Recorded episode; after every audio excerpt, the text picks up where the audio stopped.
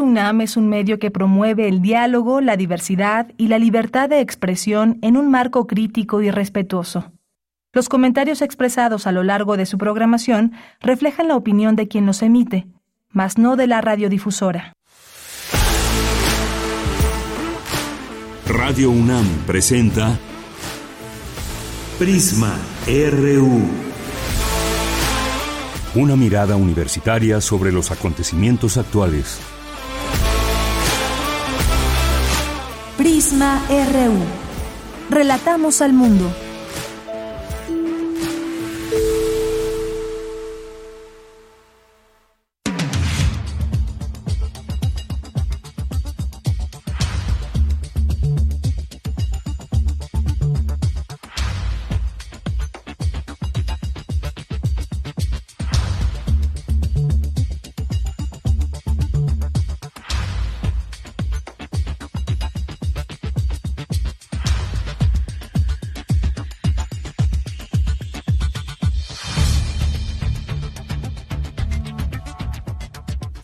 Muy buenas tardes. Muchas gracias por acompañarnos. Aquí veníamos corriendo para llegar a nuestra cabina de FM. Muchas gracias que nos están escuchando por aquí.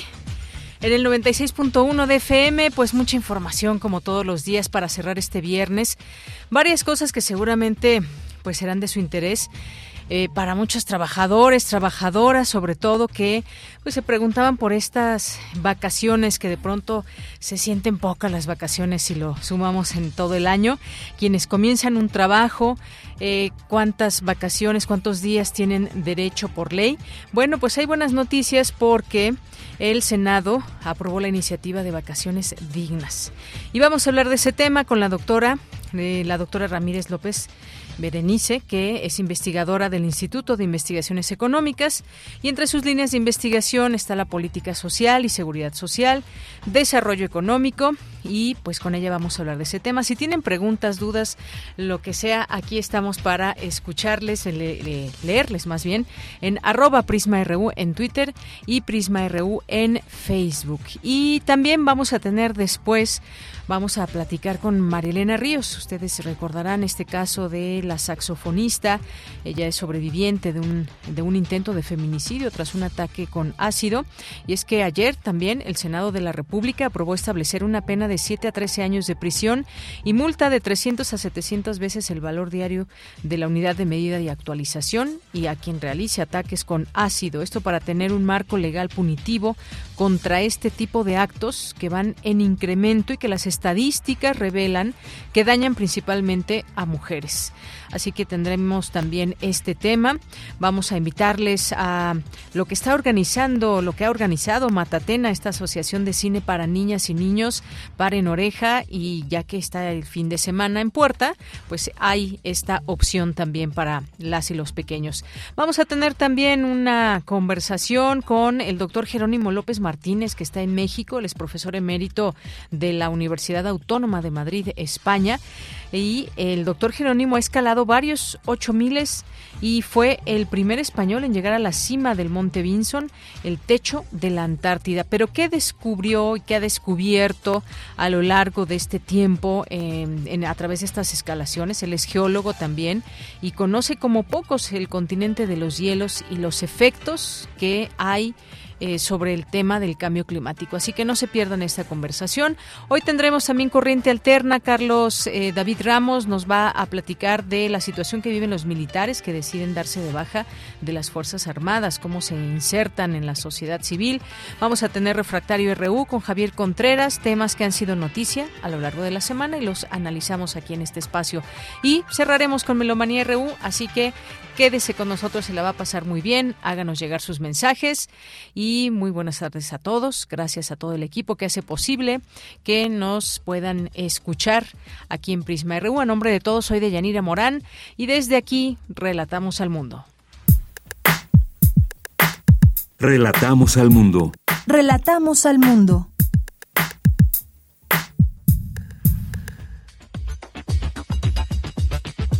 Es la una con seis minutos y en eh, resumen, en la información universitaria de ese viernes 4 de noviembre, Luis Villoro dedicó su vida a la búsqueda de la libertad por el camino del saber, aseguró el exsecretario de Educación Pública, Miguel Limón Rojas, al iniciar el homenaje que el Colegio Nacional rinde al filósofo a 100 años de su nacimiento.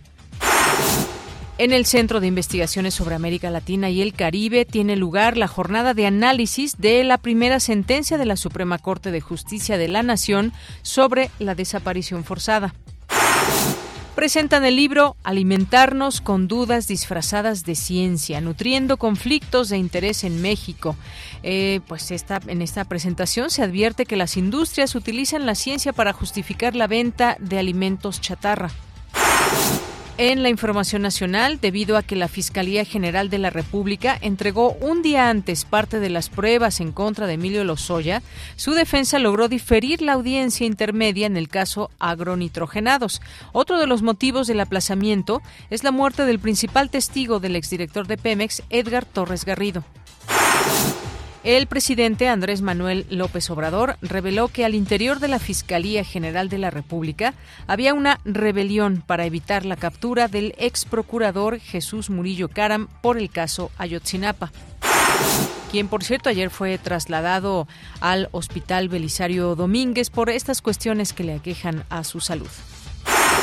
Mientras Estados Unidos no logre controlar la venta y tráfico de armas hacia México, será impensable que en nuestro país se logren contener los homicidios, robos y la violencia en general, señaló el canciller Marcelo Ebrard.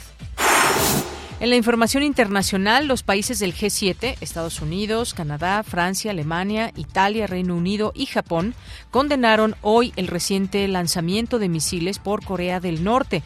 Pidieron cesar su actividad desestabilizadora y respetar sus obligaciones. Con el voto en contra de Estados Unidos e Israel y las abstenciones de Brasil y Ucrania, la Asamblea General de, las, de, la Organización de las Naciones Unidas aprobó ayer por aplastante mayoría una resolución promovida por Cuba que pide el fin del bloqueo económico estadounidense impuesto a la isla hace 60 años. Hoy en la UNAM, ¿qué hacer? ¿Qué escuchar? ¿Y a dónde ir? El Festival Internacional de Cine de la UNAM prepara la segunda entrega de Umbrales, muestra dedicada a las vanguardias cinematográficas contemporáneas que conjuga exhibición de trabajos y sesiones de cine expandido. Podrán participar miembros de la comunidad universitaria, así como público en general. La convocatoria se encuentra abierta hasta el 28 de febrero de 2023. Consulta las bases en el sitio oficial y las redes sociales del Festival Internacional de Cine de la UNAM. Cultura UNAM abre la convocatoria del vigésimo primer concurso de crítica teatral Criticón, que tiene como objetivo conservar la memoria de los proyectos escénicos producidos por la Dirección de Teatro de la UNAM, así como realizar un análisis cuidadoso de los elementos que integran una puesta en escena, que describan los valores estéticos y otras aproximaciones relevantes de estas. La convocatoria se encuentra abierta al público en general y cierra el 9 de diciembre de 2022. Consulta las bases en el sitio oficial y las redes sociales de Teatro UNAM. Del 4 al 16 de noviembre se llevará a cabo el doceavo encuentro hispanoamericano de cine y video documental independiente Contra el Silencio, Todas las Voces, que contará con la exhibición de 189 documentales procedentes de 24 países en distintas sedes como las salas José Revueltas y Carlos Monsiváis del Centro Cultural Universitario, así como el cinematógrafo del Chopo. Consulta la programación completa del encuentro Contra el Silencio, todas las voces en el sitio oficial y las redes sociales de la Filmoteca de la UNAM. No olvides llevar tu cubrebocas.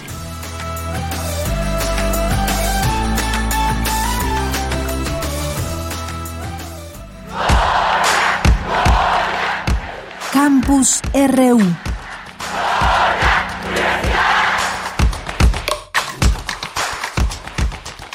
Una de la tarde con 10 minutos. Iniciamos nuestro campus universitario en este viernes 4 de noviembre. Tenemos información de lo que sucede desde nuestra universidad y otras entidades también, como el Colegio Nacional, que rinde homenaje a Luis Villoro a 100 años de su natalicio. Mi compañera Virginia Sánchez nos tiene los detalles. Vicky, muy buenas tardes. Adelante.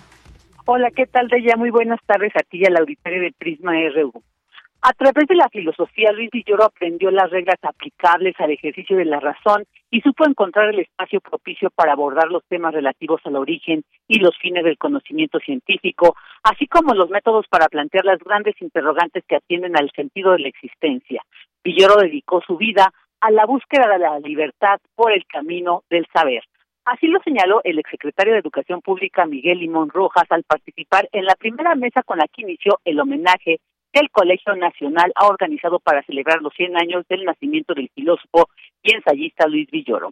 En este evento, el investigador emérito del Instituto de Investigaciones Jurídicas de la UNAM, Diego Valadez, quien abordó las aportaciones de Villoro a la reforma política de 1977 en nuestro país, resaltó el que el homenajeado, a pesar de su impronta revolucionaria, reconocía que no se podían saltar los pasos.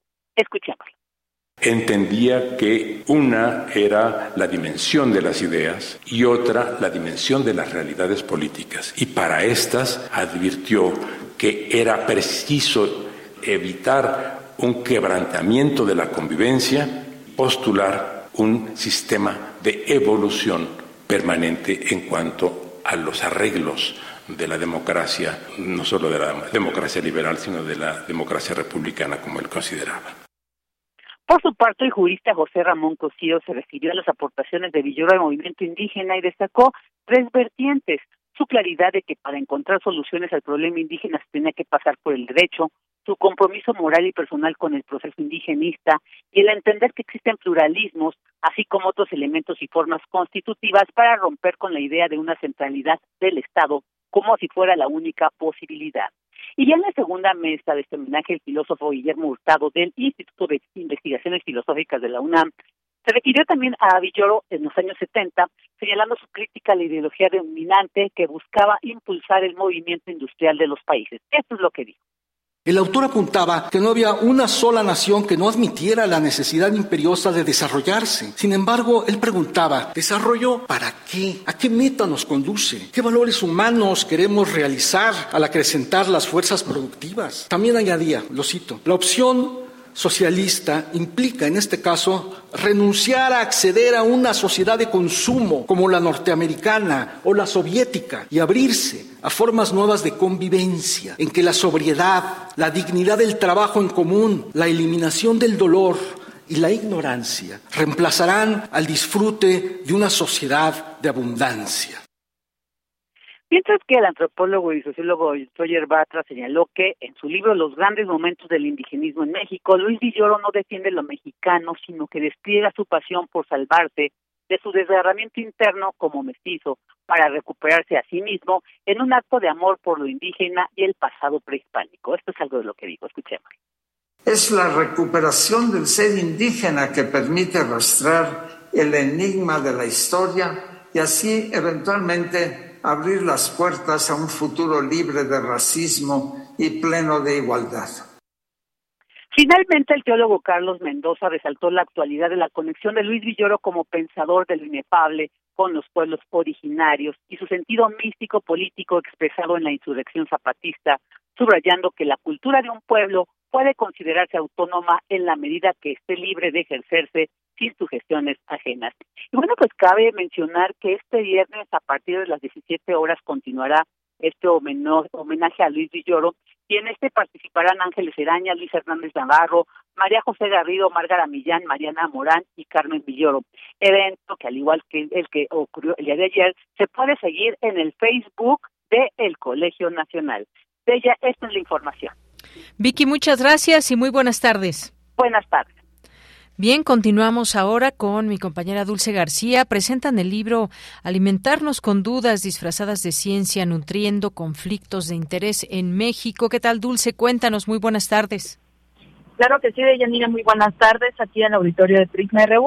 Deyanira, el Instituto de Investigaciones Sociales de la UNAM llevó a cabo la presentación del libro Alimentarnos con dudas disfrazadas de ciencia, nutriendo conflictos de interés en México este a cargo de los autores Marta Elena García y Guillermo Bermúdez, periodistas y divulgadores de la ciencia y de la cultura, y quienes señalaron de Yanira que se trata de la primera investigación periodística que habla sobre el comportamiento de las corporaciones de productos ultraprocesados, comestibles y de bebidas.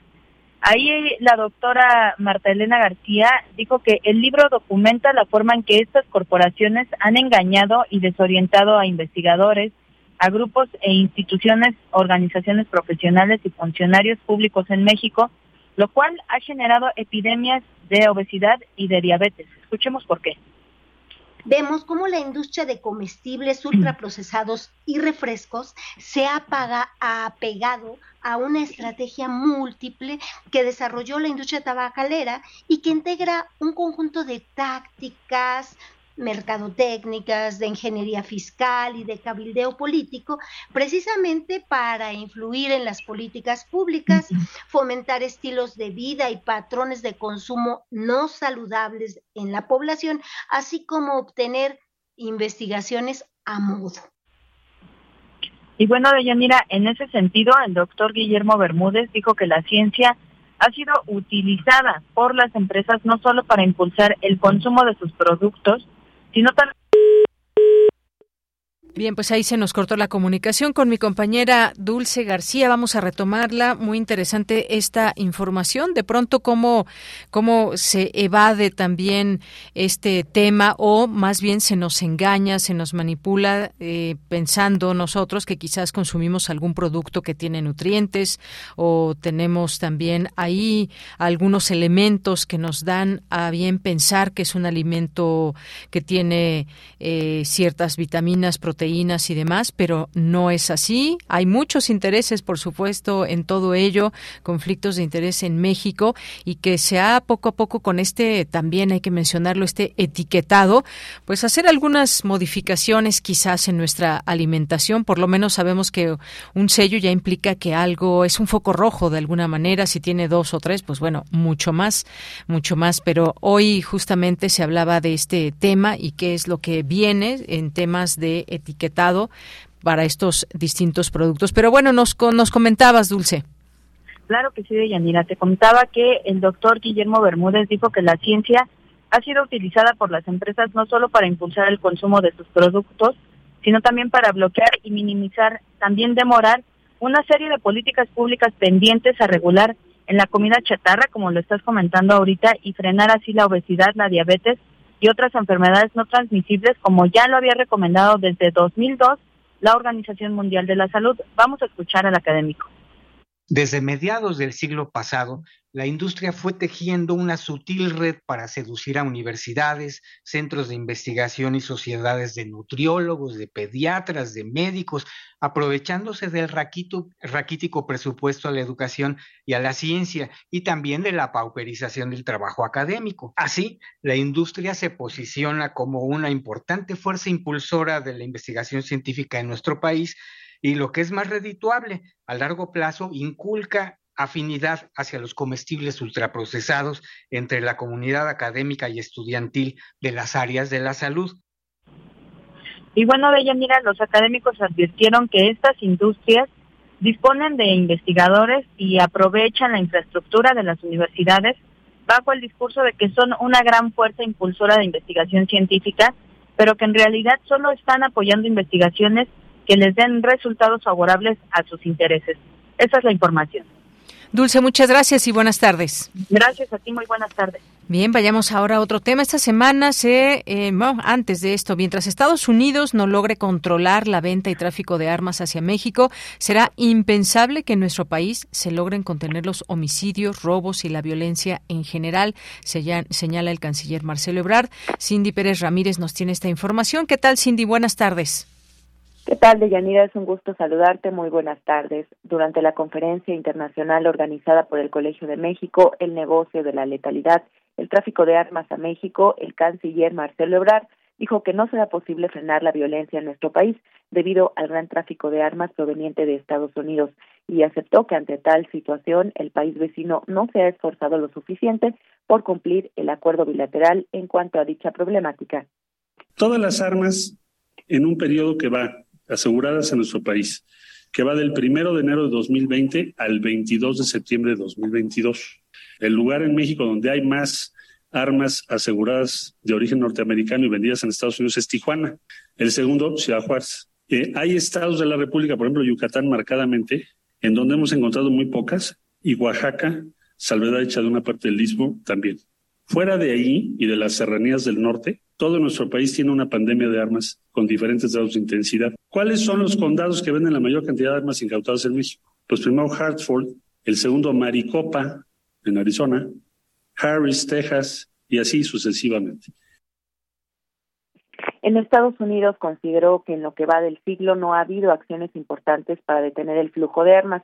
Comentó que mientras que en territorio mexicano se han incautado casi 56 mil armas, en Estados Unidos los decomisos son mucho menores.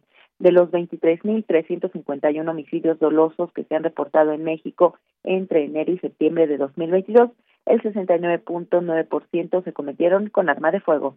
Nosotros no tenemos una tendencia al alza, afortunadamente. Ojalá se consolide una tendencia a la baja. ¿Qué dijimos en Washington? Para consolidar la tendencia a la baja necesitamos un esfuerzo de ustedes muy grande para ayudarnos en esto. Eh, ¿Qué tipo de armas llegan a México y a qué eventos están eh, vinculados? Perfora hormigón, acero y blindaje ligero. Es el Barrett famoso. Este, este tipo de arma se detectó en México en 2015 para derribar un helicóptero, lo utilizaron, que estaba persiguiendo al famoso Mencho.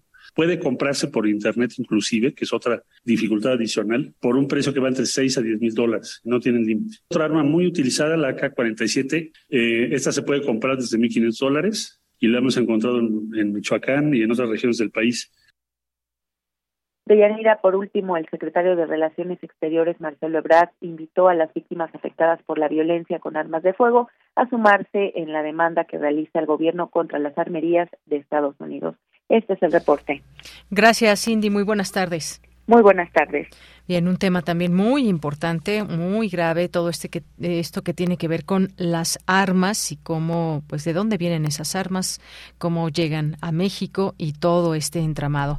Vamos ahora a otra información, porque activistas, colectivos advierten que solo el 8% de feminicidios se investiga y se castiga. Y recientemente aquí en nuestra Ciudad de México se han registrado algunos feminicidios. Y Luis Fernando Jarillo nos tiene esta información. ¿Qué tal, Luis? Muy buenas tardes. Muy buenas tardes, Deyanira, a ti y a todo el auditorio de Prisma RU. Ariadna Fernanda López Díaz desapareció el pasado domingo 30 de octubre. Lo último que supieron sus familiares es que la joven de 27 años había abordado un taxi tras salir de una reunión con amigos en la colonia Condesa de la Ciudad de México. El lunes, dos ciclistas que circulaban por la autopista México-Cuernavaca a 44 kilómetros de distancia encontraron el cuerpo de una joven y lo reportaron a las autoridades. Gracias a imágenes que circularon de sus tatuajes, amigos y familiares identificaron a Ariadna. Este martes, Lidia Gabriela murió tras aventarse de un taxi en movimiento que no la quiso dejar en su destino en la alcaldía Iztapalapa.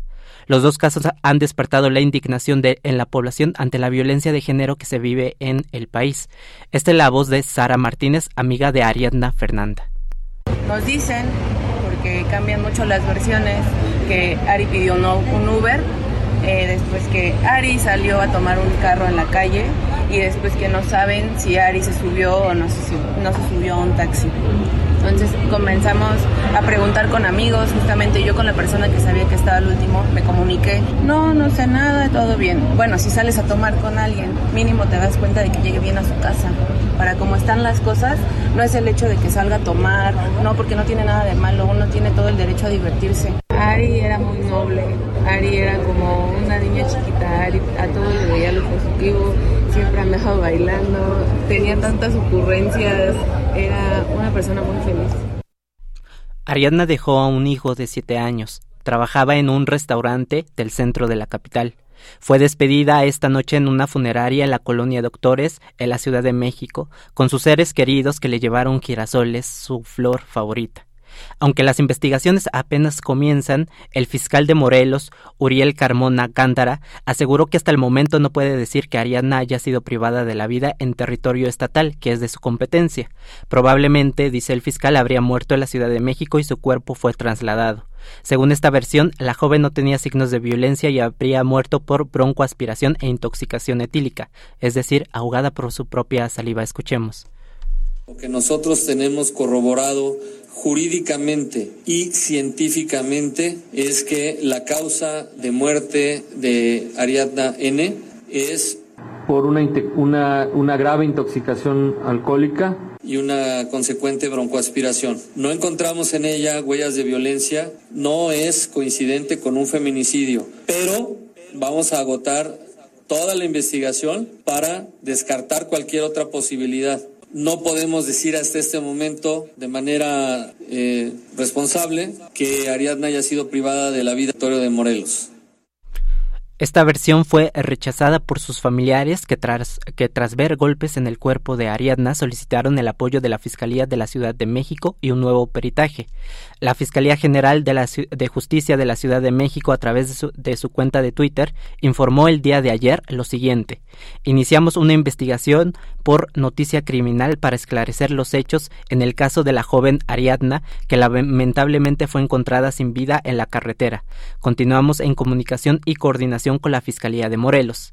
Sobre el caso de Lidia Gabriela, se sabe que la joven de 23 años subió a un taxi en la alcaldía Iztapalapa en la Ciudad de México cerca de las 5 de la tarde. Veinte minutos después, al llegar a Metro Constitución de 1917, el conductor del vehículo Nissan Versa color blanco no la quiso bajar. Avanzó por la vía rápida y en su desesperación Lidia se aventó eh, del taxi en movimiento, se golpeó la cabeza y murió casi al instante. Hace unas horas, la jefa de gobierno Claudia Sheinbaum escribió en sus redes sociales el siguiente mensaje les informó que los lamentables casos de Ariadna y Lidia, la Fiscalía General de la eh, Justicia avanza con las indagatorias, la Secretaría de Seguridad Ciudadana apoya en lo que se requiere, cero impunidad de los feminicidios, mi apoyo y solidaridad con familiares y amigos.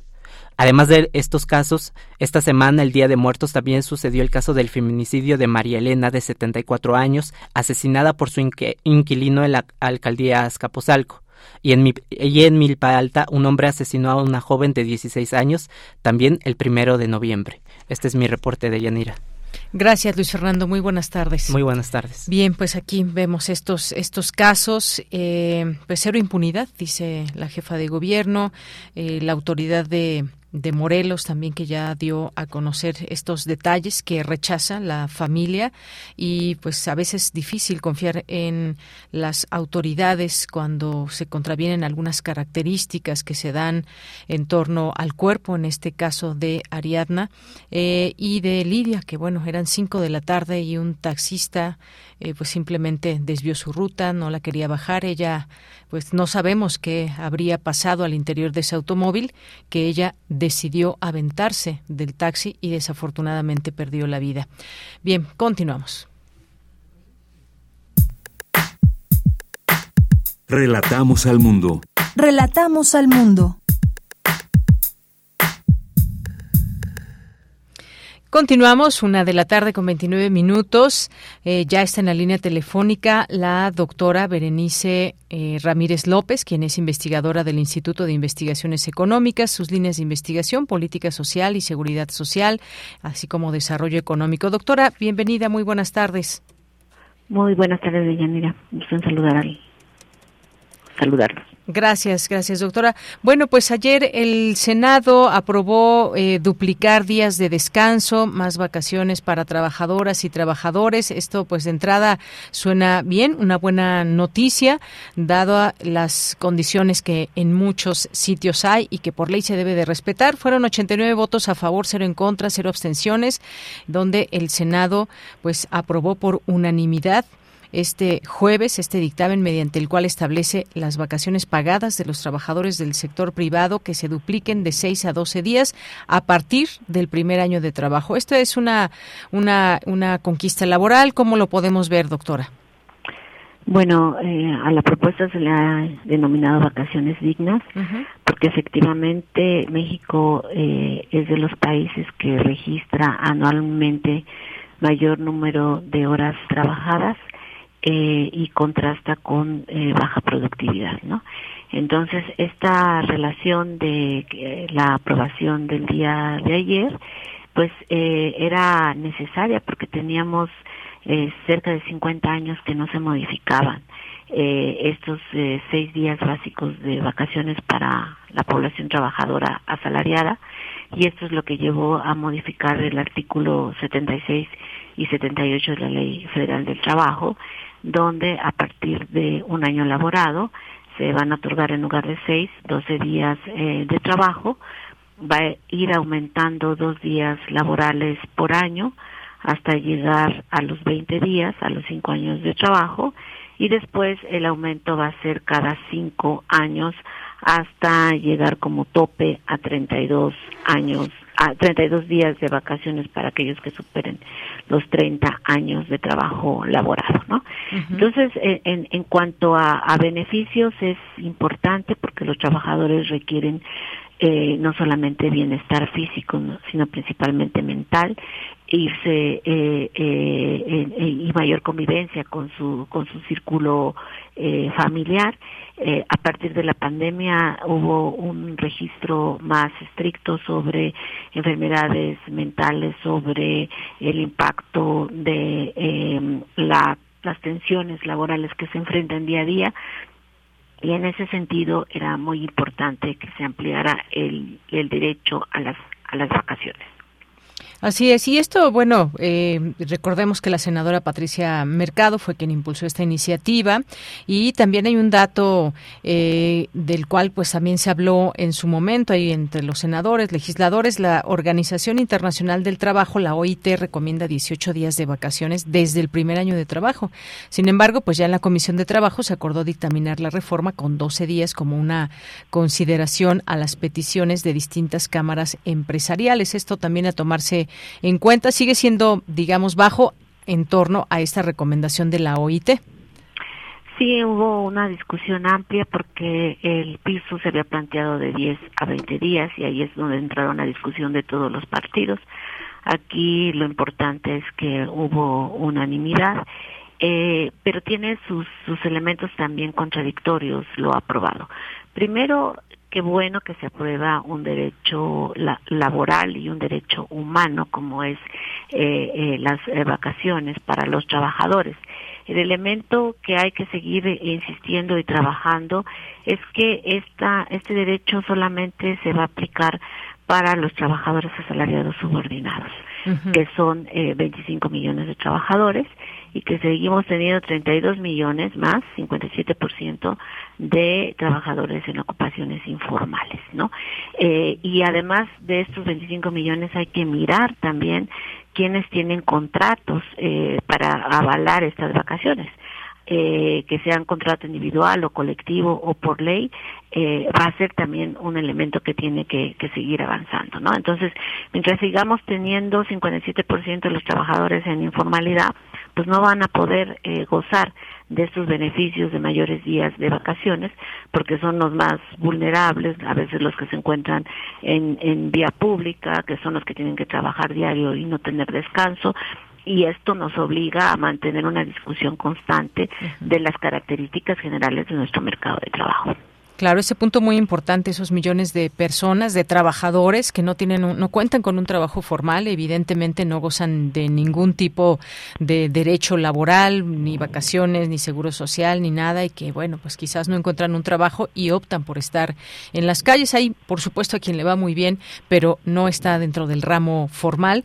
Esto va a iniciar o entra en vigor el próximo 1 de enero de 2023 o al día siguiente de su publicación eh, y establece estas modificaciones que van a ser aplicables ya a los contratos individuales o colectivos de trabajo vigentes a la fecha de entrada en vigor, cualquiera que sea su forma o denominación, siento siempre que resulten más favorables a los derechos de las personas trabajadoras. Pero esto que usted dice también muy importante, hubo en algún momento un intento por llevar de la informalidad a la formalidad a muchos trabajadores y efectivamente muchos sí se pasaron a este esquema formal, pero muchos otros dijeron me conviene más de esta manera por los ingresos no tanto es así. Eh, realmente eh, seguimos registrando nosotros eh, de estos eh, 32 millones de trabajadores, la mitad son trabajadores, o sea, eh, 15 millones que están ubicados en lo que se denomina el clásico sector informal, donde la unidad económica que les otorga este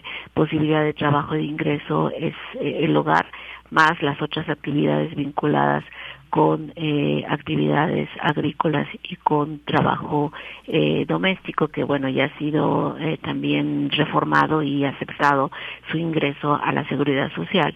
Pero tenemos un crecimiento importante de trabajadores por cuenta propia donde también ya el, el IMSS está aplicando un programa piloto para incorporarlos a la seguridad social pero es un programa que tiene que irse vigilando constantemente porque no resulta tan atractivo el pago de cuotas cuando solamente lo tiene que hacer el trabajador.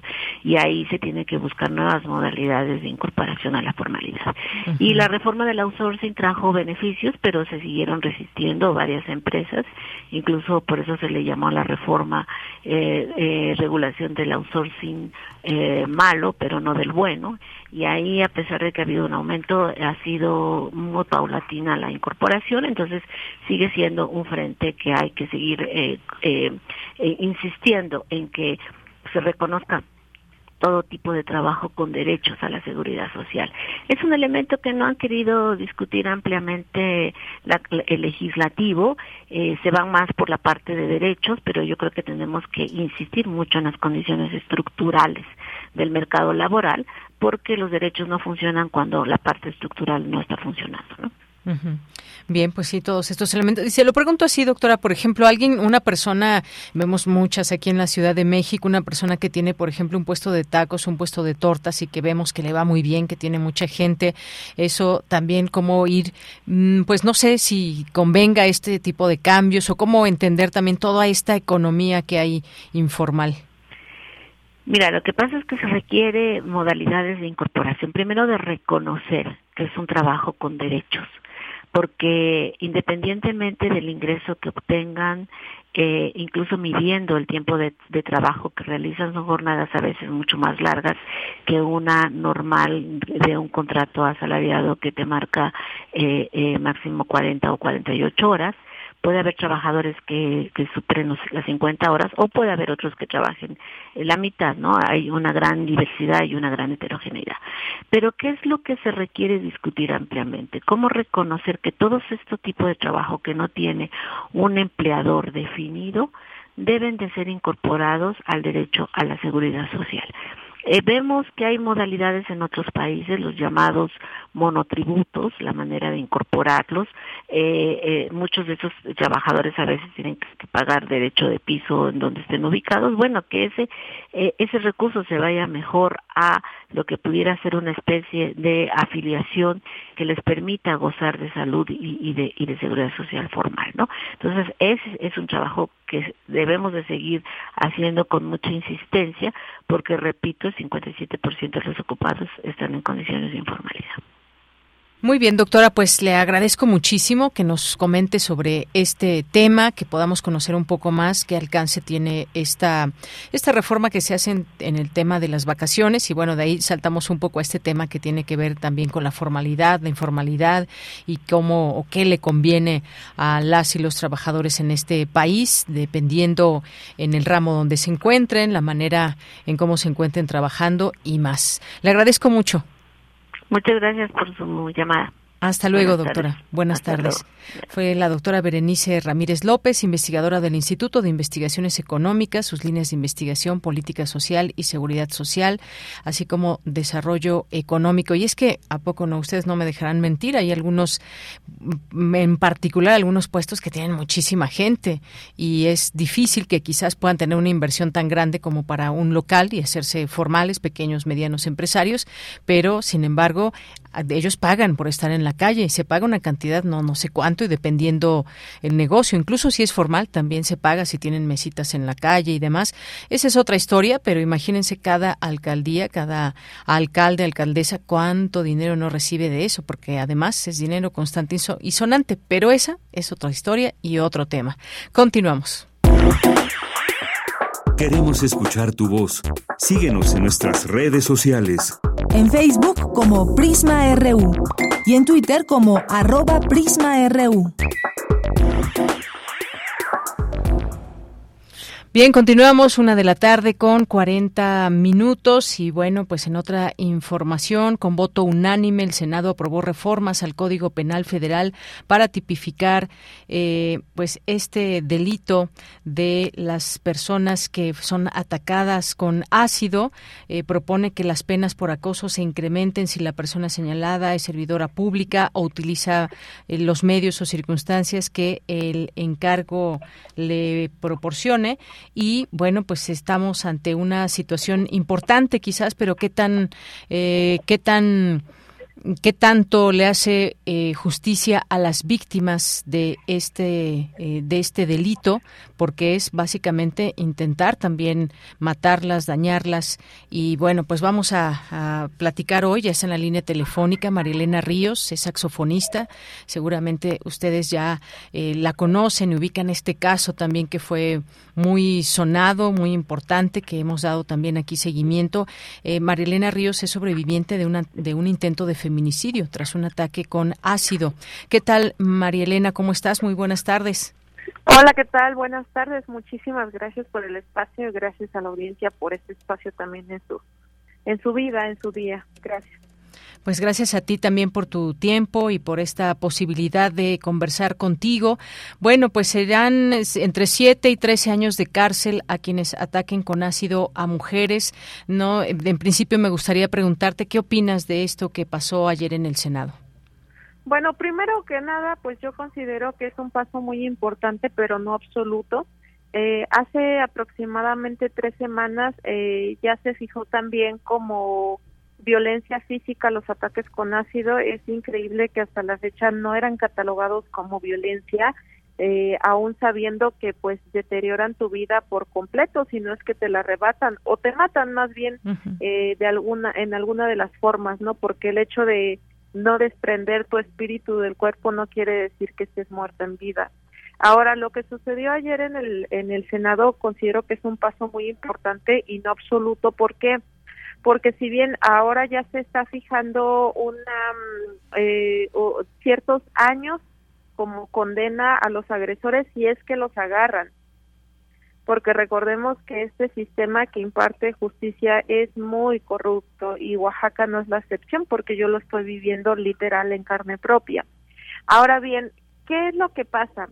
Eh, considero que falta mucho por estudiar, en muchos aspectos sobre este tipo de ataques porque no solamente es en castigar al, al feminicida, sino también hablar sobre una reparación del daño, que sea integral, el, el, acceso a la salud, que es muy complicado, son tratamientos muy caros y de pronto se escucha la crítica social en que pero si ya baila, ¿no? Como lo hizo el gobernador de Oaxaca, Alejandro Murado Hinojosa. Pero María Elena ya baila, ya toca, la invitan este, bandas a, eventos a tocar.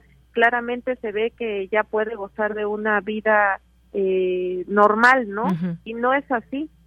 Eso no exonera para nada lo que nos hicieron ni a nuestros atacantes. Ahora bien, hablando de esta pena, eh, al no considerarla como, o tipificarla como feminicidio, que es lo que estoy buscando y que no voy a cesar hasta lograrlo, eso lo prometo. Eh, cabe resaltar que, bueno, suponiendo que son 13 años, si a este le antecede una relación sentimental o, de parentesco, eh, son aproximadamente 20 años y 9 meses, si no mal recuerdo. Ahora bien, eh, lo que no sabemos en la sociedad, o pocos saben, y los abogados no me van a dejar mentir, es que se cuenta día y noche. En caso, ojo, en caso de que lo detengan, lo sentencien, que para esto es un proceso súper largo, yo llevo tres años y no llego ni a la mitad por el exceso de corrupción y machismo en las instituciones, son 20 años. Pero estos 20 años se les descuenta día y noche. Entonces estos 20 se reducen a 10. Y si paga una reparación del daño, y si se porta bien en la cárcel, esto se reduce entre tres y cuatro años de prisión, o sea, nada equiparable al daño que nos ocasionan. Pero bueno, ya se está poniendo sobre la mesa, ya se está mencionando, ya se, se comienza a saber que este tipo de ataques existen en México, no en la India ni en Colombia solamente. Se tiene que renombrar el nombre porque no es violencia física, es ácida. Y bueno, hay que tipificarlo como feminicidio. En el estado de Oaxaca ya se, te, se tipificó y el castigo son 40 años de prisión, que es lo que busco para todos mis agresores, que uno sigue libre.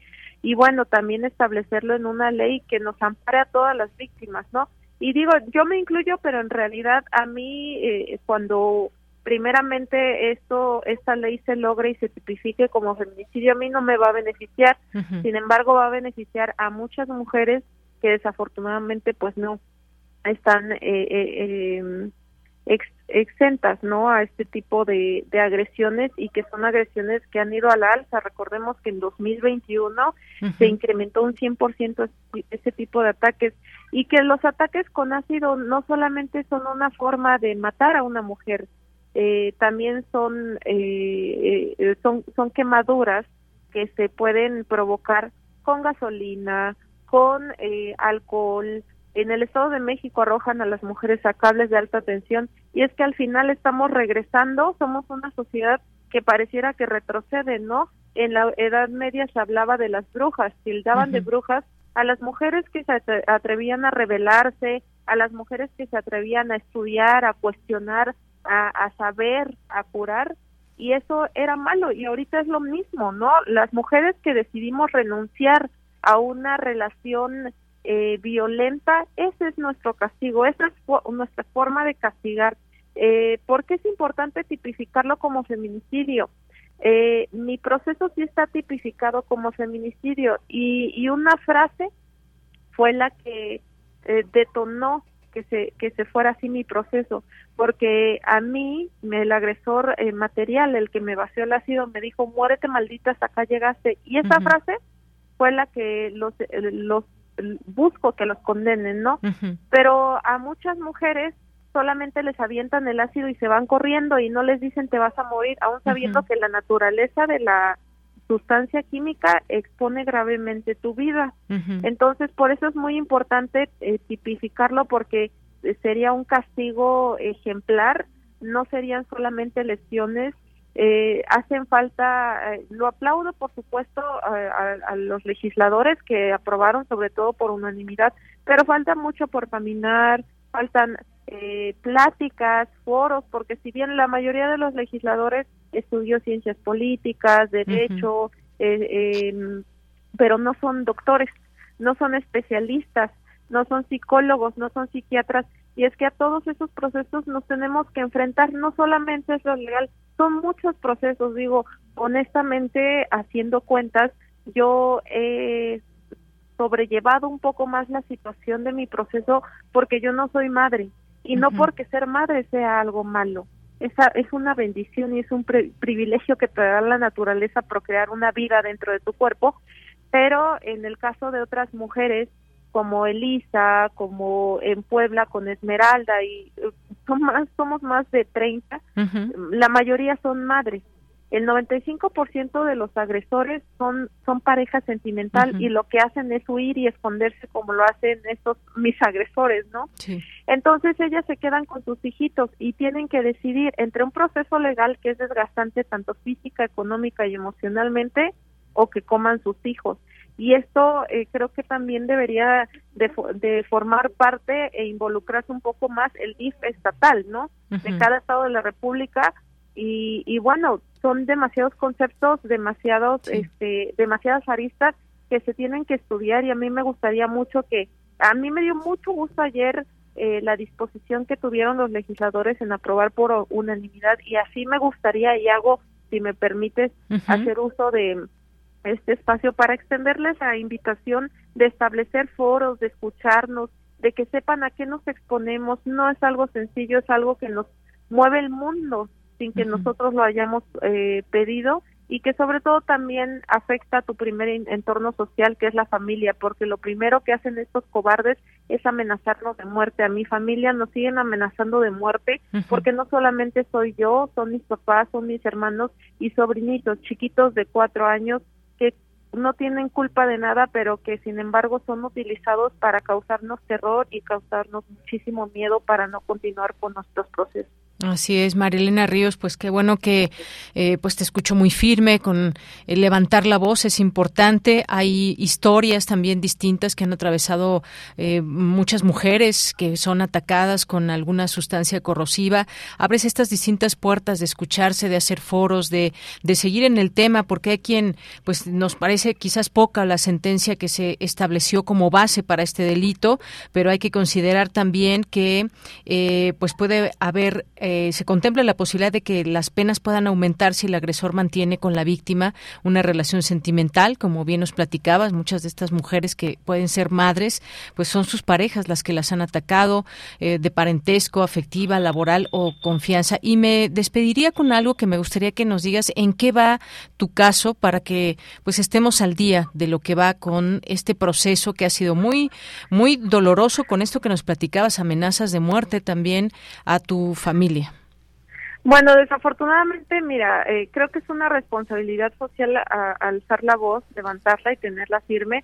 Mi proceso eh, tiene tres años y no puedo llegar ni siquiera a la etapa intermedia. Existe un parámetro internacional, eh, el cual de Naciones Unidas, el cual dice que en caso de feminicidio o en tentativa, si es que sobrevives, un proceso no tiene por qué durar más de cuatro años. Yo llevo tres y no me permiten llegar ni a la mitad. ¿Por qué? Por este exceso de corrupción, pero sobre todo los intereses financieros y empresariales que tiene el gobernador Alejandro Moreno Hinojosa con mi agresor Juan Antonio Vera Carrizal y con su hijo Juan Antonio Vera Hernández. Es por ello que yo no puedo avanzar. Hay eh, hay corrupción hasta con los fiscales, porque también el pasado fiscal con quien me tocó eh, José eh, eh Rubén Vasconcelos Méndez tampoco queda exento, ¿no? Y el actual fiscal Arturo Peinberg Calvo, pues hace dos meses me dijo en Coyoacán, precisamente me citó y me dijo que lo sentía mucho, pero que no puede detenerlo porque no quiere problemas con el gobernador. Es eh, inaudito, pero sobre todo es poco responsable que justo el 25 de noviembre, el día en que se conmemora eh, la erradicación de la violencia hacia la mujer, el presidente de la República le haga un homenaje al gobernador que dejó un saldo de más de 702 muertas, feminicidios, tan solo sabidos en medios de comunicación, porque la lista negra no cesa. Cabe mencionar que nos faltan las desaparecidas, los supuestos suicidios, los supuestos accidentes y los que catalogaron como homicidios. Es la administración más violenta, poco comprometida con las mujeres y es la verdad inaudito que el presidente de la República eh, le hago un homenaje a una persona que claramente es cómplice de nuestros agresores y que en mi caso me ha revictimizado y ha hecho el, uso de violencia eh, de género, violencia institucional y violencia económica, porque no me quiere pagar mis tratamientos desde agosto. ¿A qué voy con esto? No es que María Elena quiere, quiera ser vividora del erario público como él ha hecho campañas de revictimización es que esto está establecido en la Ley General de Víctimas y dice así, cuando eh, tu estado o el gobierno de tu estado no cumple o no tiene los hospitales necesarios para salvaguardar tu vida, tiene toda la obligación de cubrirlo de manera privada.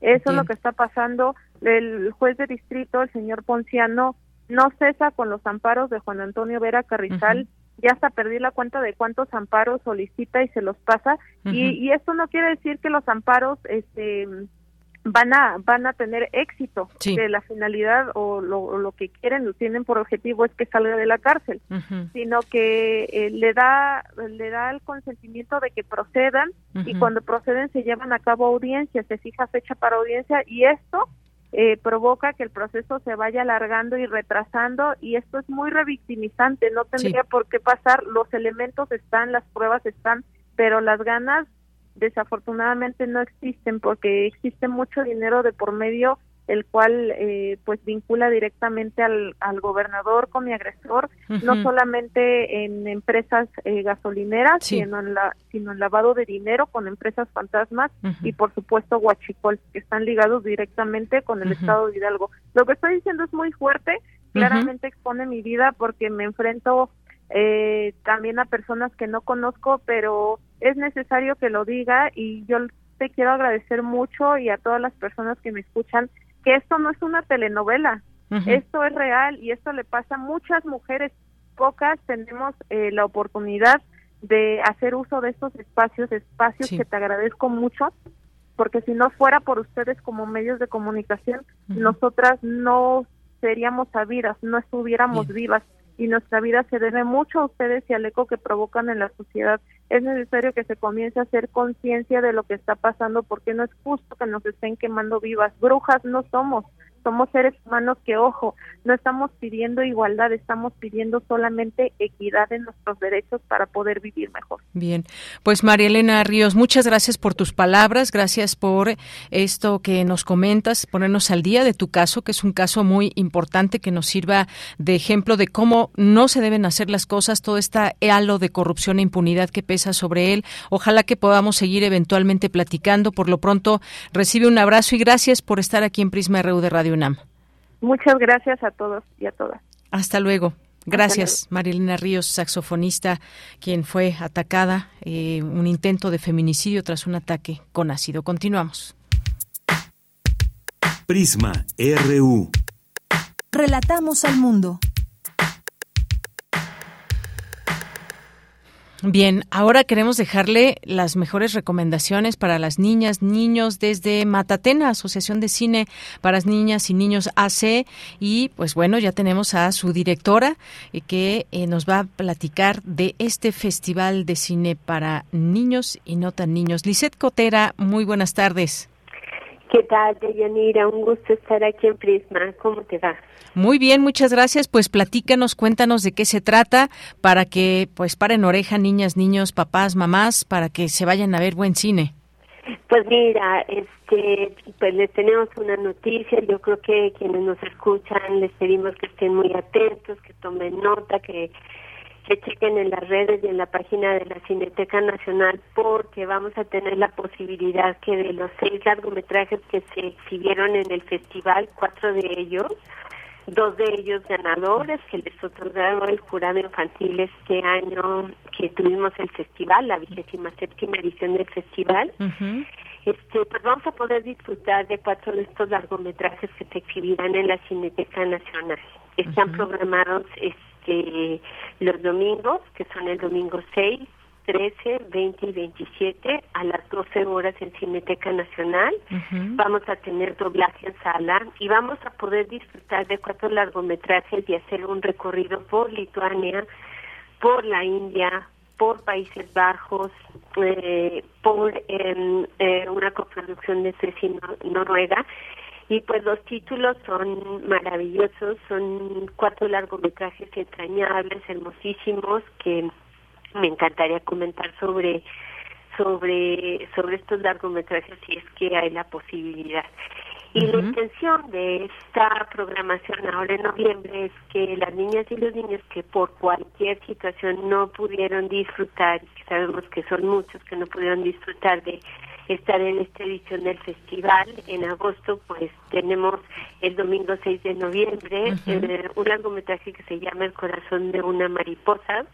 Es un largometraje de Lituania, es una producción del 2021.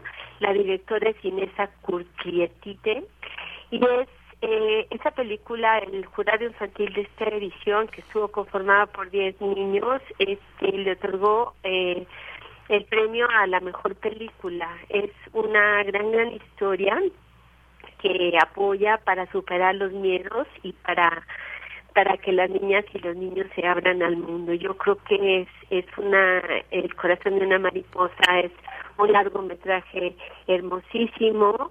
Este pocas veces tenemos la posibilidad posibilidad de ver un cine de Lituania. Es un largometraje que está dirigido para niñas y niños de 10 años y que creo que pues lo van a disfrutar. Fue la, la, la ganadora en esta edición del festival. Muy bien. Luego el domingo 13 de noviembre tenemos una película de la India que eh, se llama Dostoyev. Es una película que mm, realizó un director bengalí que se llama Prasun Chatterjee. Es una película, un largometraje en la India, una producción del 2021, otro largometraje entrañable, hermosísimo, filmado en, eh, en la frontera entre Bangladesh y la India, en una zona muy fértil, muy bonita y es la historia de dos niños, de una amistad que se da en el entorno de, una aldea que cuando veamos esta película te sientes como si estuvieras en la riviera del Papalvapan, así de fértil, así de linda la historia, este eh, Oye, mira que ya no nos va a dar tiempo de que nos platiques de las otras dos, pero sí me gustaría que nos digas, eh, está me imagino en la cineteca, en la página, eh, la posibilidad de ver eh, la sinopsis de estas películas, recordar que es a las 12 y que puede ir toda la familia. Y te quisiera preguntar muy rápido, ¿a partir de qué edad podemos llevar a los niños? Porque a veces muy chiquitos no entienden o algunos ya más grandes dicen, bueno, esto no es para mí. ¿A partir de qué edad? Son películas que están dirigidas de los 10 años en adelante o de los 8 años en adelante. Eh, de verdad, vale mucho la pena. Sé que hay poco tiempo. Yo de, pronto me, me embelezo queriendo platicar a todos, pero espero convencerlos. Yo creo que son películas entrañables, hermosísimas. Vamos a tener un doblaje sala y van a ser todos los domingos de noviembre a las 12 del día. Compren sus boletos, estén muy atentos, está la cartelera, síganos en nuestras redes sociales. Y pues muy agradecida de, Yanira por, por este espacio para, para difundir pues una cartelera cinematográfica, una opción real para niñas y niños aquí en México. Pues gracias a ti. Y si te parece bien, mira, pues ya todo, ya que nos explicaste un poco, nos diste pie de qué tratan las primeras, ya de posteriormente podemos hablar cuando sea el viernes que nos despidamos de Noti hacer esta invitación y decir de qué país es la película que sigue y aquí darle también esa posibilidad de recordar a nuestro público que tienen una cita los domingos de noviembre en la Cineteca a las 12 del día. Si te parece bien. Muchas gracias, Lisette. No, al contrario de Yanira. Un abrazo para ti y para todos quienes conforman Prisma. Muchas gracias por el espacio y la difusión. Va un abrazo. Un abrazo para ti. Hasta luego, Lisette Cotera, directora de La Matatena, esta asociación de cine para niñas y niños hace. Continuamos, nos vamos al corte, regresamos a la segunda hora de Prisma RU. Queremos escuchar tu voz. Síguenos en nuestras redes sociales. En Facebook como Prisma RU y en Twitter como arroba PrismaRU.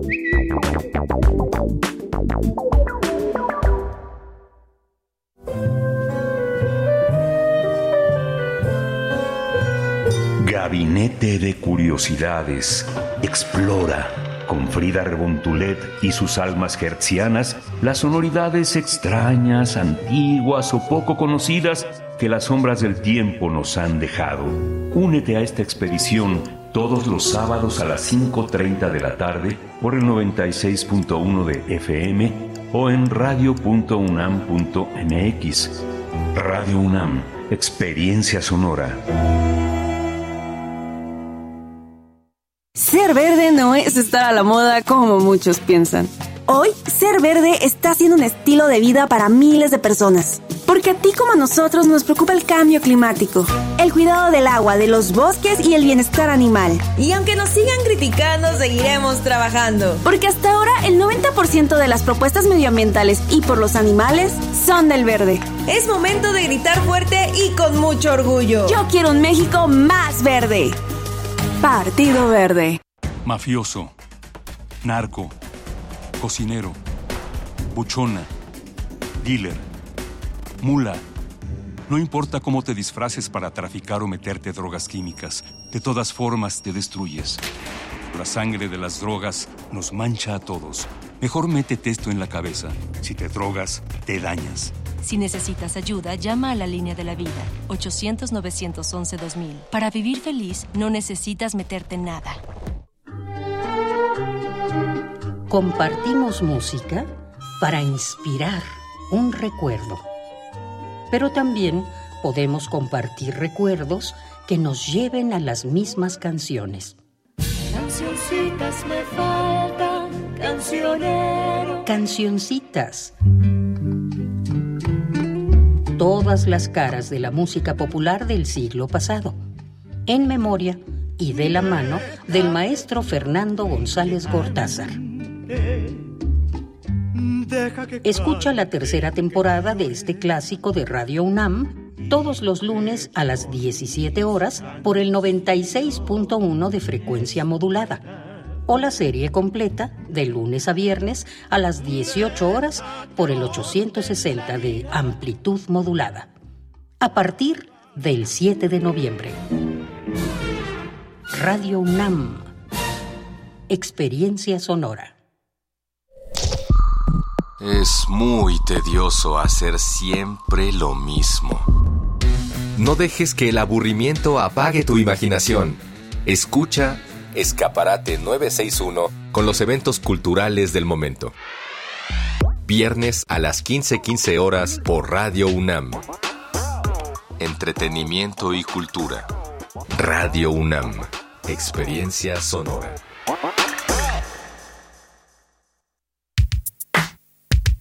Prisma RU. Relatamos al mundo.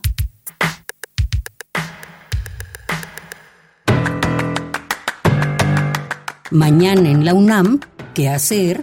¿Qué escuchar? ¿Y a dónde ir? Mañana sábado 5 de noviembre no te puedes perder Gabinete de Curiosidades, bajo la conducción y producción de Frida Rebontulet, quien nos presenta la banda Yampinay desde el Festival Internacional Cervantino, música desde Corea que nos hipnotiza con sus ritmos orientales y post-rock. Sintoniza mañana sábado, en punto de las 17.30 horas, el 96.1 de frecuencia modulada. Este mes de noviembre, Radio UNAM ofrece al público una selección de obras de autores mexicanos como Elena Garro y Javier Villaurrutia, así como sendas obras de Juan Tobar y Rodolfo Sigli, cuyos temas se relacionan con la Revolución Mexicana. Estas piezas forman parte de la colección de ficción sonora de Radio UNAM, que obtuvo recientemente la inscripción en el Registro Memoria del Mundo de México. Mañana sábado no te puedes perder Un Hogar Sólido, adaptación de la obra de Elena Garro. Una cripta es el escenario donde una familia que convive en ultratumba espera la llegada de Lilia, su último miembro, para aguardar juntos el juicio final. Irónicamente, cada uno de los personajes encuentra su hogar solo en la muerte, un espacio pequeño sin ventanas ni puertas. Ahí conversan sobre sus últimos días de vida, sus atuendos en el féretro y la razón de sus defunciones. Disfruta del radiodrama Un hogar sólido y sintoniza mañana sábado 5 de noviembre en punto de las 20 horas el 96.1 de FM. El Museo Universitario del Chopo organiza el ciclo de conciertos Roqueras en el Chopo, que reunirá el talento de varias voces representativas de este género musical en México, como Leiden y Priscila Félix, quienes se presentarán mañana sábado 5 de noviembre en punto de las 19 horas en el Museo Universitario del Chopo. La entrada es libre y el aforo limitado. Recuerda que antes, durante y después del concierto es indispensable el uso de cubrebocas. Para Prisma RU, Daniel Olivares Aranda.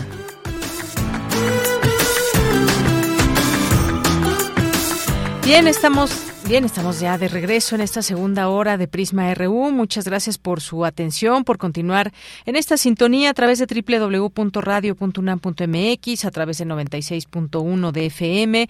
Gracias por sus comentarios aquí en nuestras redes sociales, ya sea en Facebook, que nos encuentran como Prisma RU, o en Twitter, arroba Prisma RU. Muchas gracias a quienes están por aquí presentes, como César Soto. Muchas gracias, que nos dice la reforma al Código Penal Federal las lesiones por ácido y otros, pese a deficiencia técnica y error al regular en el ámbito federal, lo cual corresponde legislar en cada entidad federativa y evitar los asuntos no se resuelven por inconsistencias. Muchas gracias.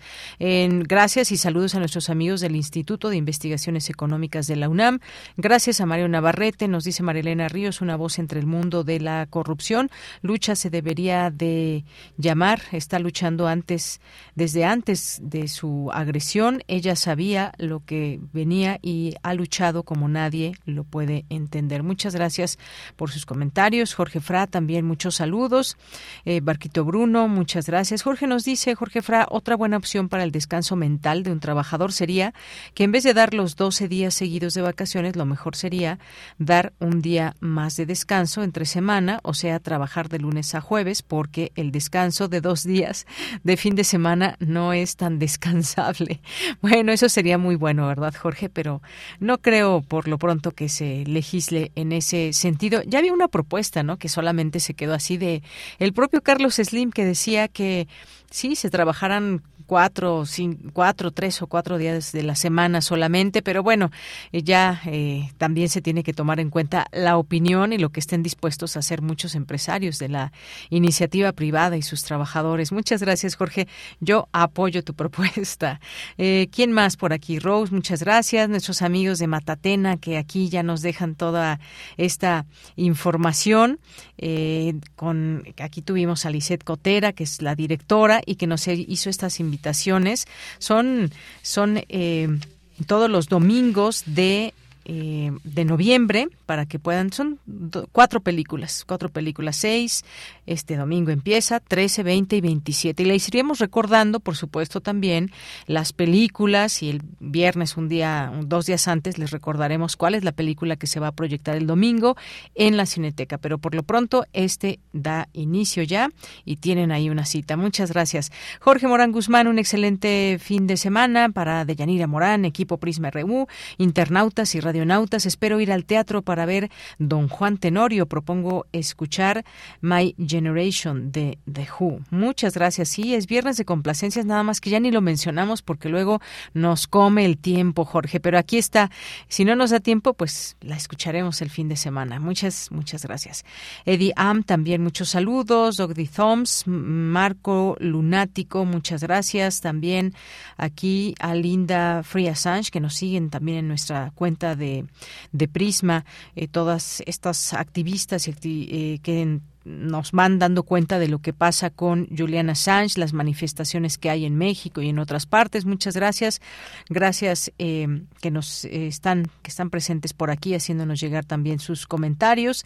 Y bueno, pues dice luego, ¿por qué apenas si le da tiempo de llegar a la cabina? Sí, iniciamos un poco, un poco un poco agitados, David Castillo. Muchas gracias, pero ya estamos aquí muy contentos, como siempre, de estar en la cabina. Dice viernes y a qué precio y lo que nos falta, pero primero es lo primero. Muy buenas tardes, invaluable equipo de Prisma RU. Saludos a los radionautas. Hoy en viernes de complacencias. Ojalá puedan programar Cuts You Up de Peter Murphy. Muchas gracias, gracias, David Castillo, que ya no ha venido desde hace ya cuánto tiempo. A ver, alguna vez tocó ahí en un foro de la Condesa. En fin, muchas gracias. Si da tiempo, pues los complacemos.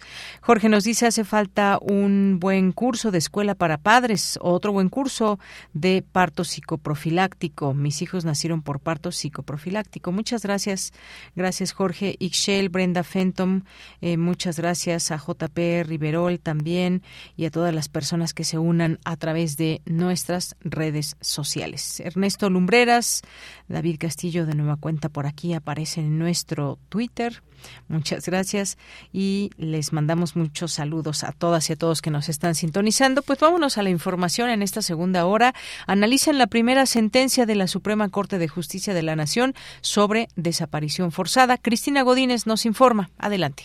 Buenas tardes, Deyanira. Un saludo para ti y para el auditorio de Prisma RU.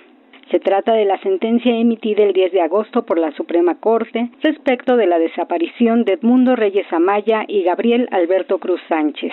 Esta se da luego de una larga lucha emprendida por los familiares de las víctimas, el Comité Cerezo y sus abogados.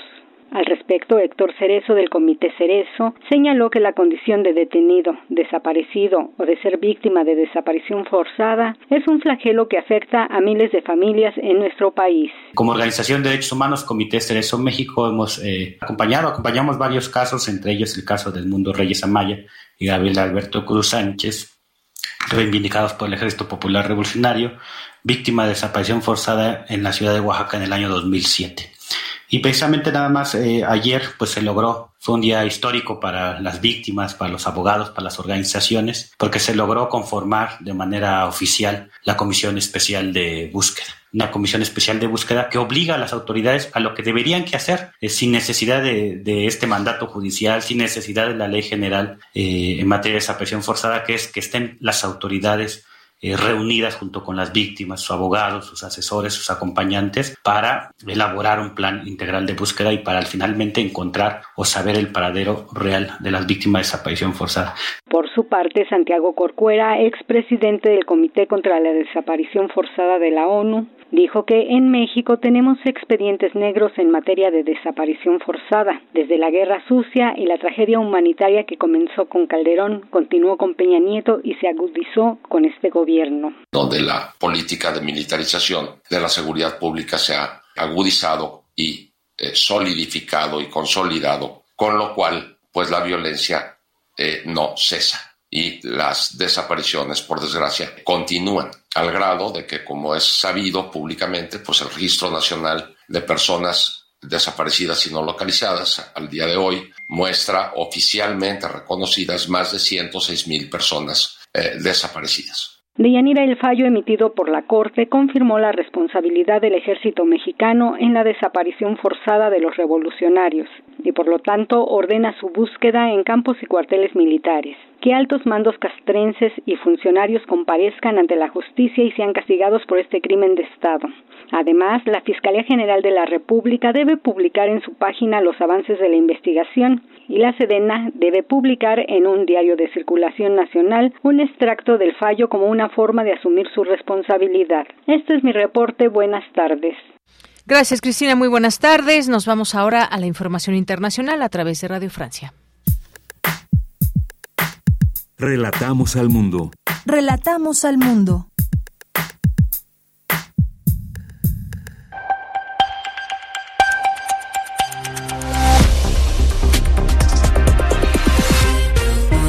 Bienvenidos a este flash informativo de Radio Francia Internacional. En los controles está Hélène Dutruc-Rosé. Hoy es viernes 4 de noviembre y vamos ya con las noticias. Andreina Flores.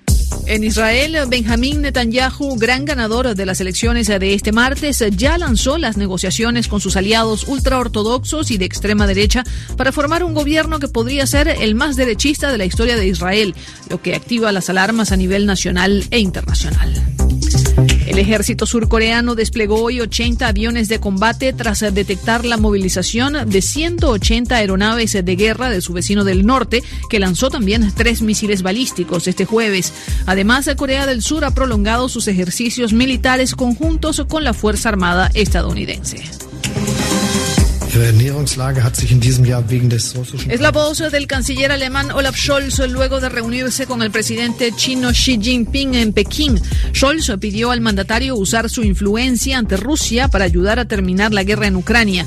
Scholz también dejó claro que quiere mantener buenas relaciones comerciales con China, pidiendo sin embargo intercambios más equitativos. El Papa Francisco hizo hoy un llamado a la unidad frente a la lógica de los bloques opuestos entre Oriente y Occidente en el segundo día de una visita inédita a Bahrein, promoviendo el diálogo entre la religión católica y la musulmana. La guerra en Ucrania estuvo en primera línea de su discurso. El Papa Francisco. Después de dos terribles guerras mundiales, de una guerra fría que durante décadas mantuvo al mundo en vilo, de conflictos catastróficos que tienen lugar en todas las partes del mundo y en medio de acusaciones, amenazas y condenas, seguimos encontrándonos al borde de un delicado precipicio y no queremos caer. zonas de influencia y bloques contrapuestos. Hoy es un viernes negro para miles de empleados de Twitter que serán notificados por correo electrónico si siguen formando parte de esa empresa o si fueron incluidos en el plan masivo de despidos de Elon Musk, el nuevo propietario de la red social. Este plan podría afectar a la mitad de la nómina, que cuenta con unos 7.500 empleados. En Kenia, más de 200 elefantes se murieron entre febrero y octubre por la peor sequía que se registró en el país en 40 años. La falta de recursos alimentarios y la escasez de agua son las principales causas de una mortandad importante de la fauna salvaje. Esto según anunció Penina Malonza, ministra de Turismo de Kenia. Con esto ponemos punto final a este flash informativo de Radio Francia Internacional.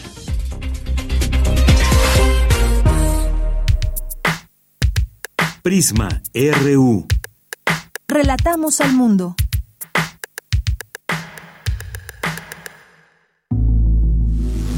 Corriente Alterna. Unidad de Investigaciones Periodísticas.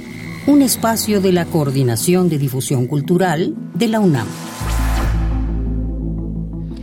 Bien, pues ya estamos en este espacio de corriente alterna de esta unidad de investigaciones periodísticas y nos acompaña en esta ocasión Carlos David Ramos, quien es estudiante y que nos va a platicar de un tema muy interesante, un tema del cual pues ya hay un reportaje y nos ha preparado también un trabajo sonoro. Carlos David, muy buenas tardes, bienvenido. ¿Qué tal, Deyanira? Buenas tardes. Un gusto poder acompañarlos en esta emisión de Prisma y Reo. Gracias, gracias, Carlos. Eh, pues cuéntanos qué vamos a escuchar en esta muestra del trabajo que es una investigación amplia que has llevado a cabo.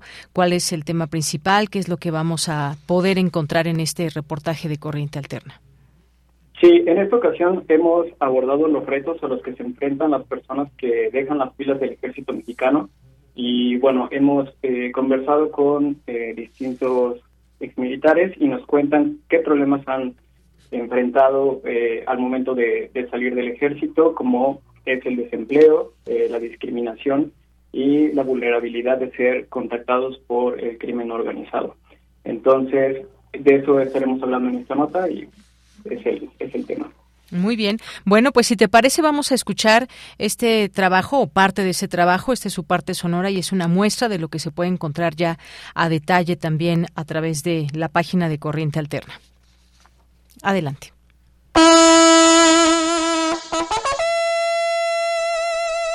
Aunque dejes la tropa, pues seguirás siendo soldado. Ya no escucha más el toque de Diana que le indicaba que era momento de despertar. Mario dejó de ser militar.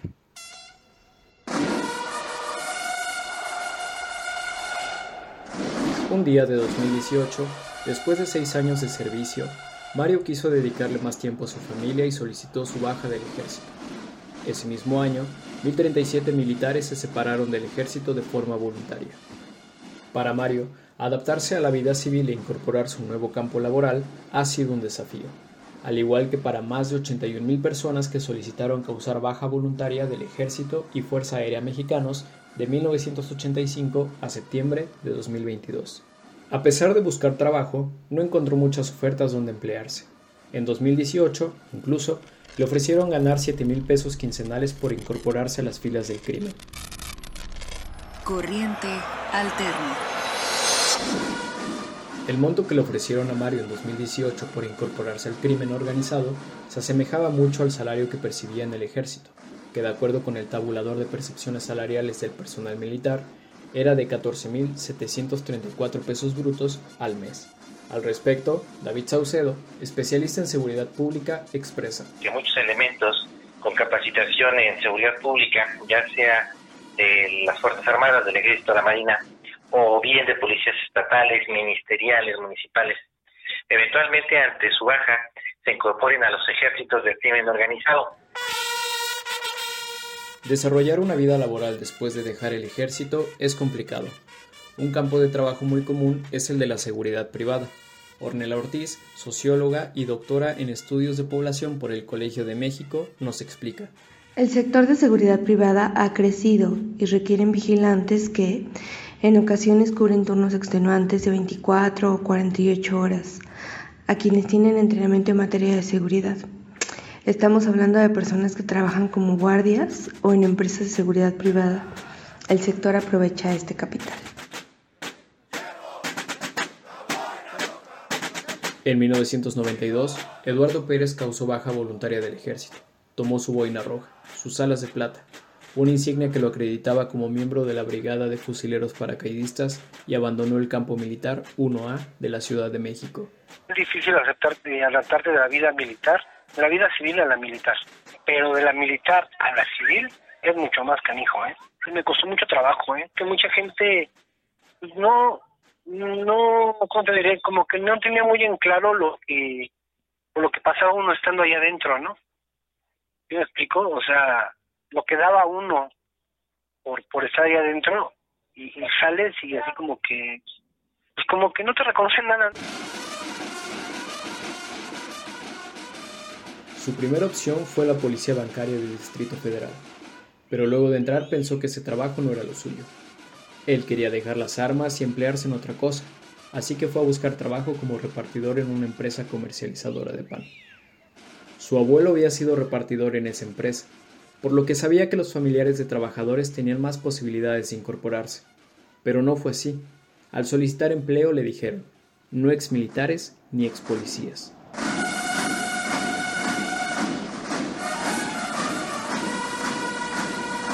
Eduardo Pérez considera que en su proceso de adaptación a la vida civil, los exmilitares deberían contar con apoyo psicológico. El hecho de estar ahí, de entrar ahí, te cambia la vida. Te cambia la vida y, te cambia la mentalidad, te cambia tus hábitos, te cambia muchas cosas. También creo que para los quien se jubila o se da de baja, como sea, debe de haber el apoyo psicológico porque sí cuesta trabajo, ¿no? O sea, sí, sí no resulta fácil y te dicen, ah, te vas a descansar y a toda madre, ¿no? No es cierto, o sea, te falta algo.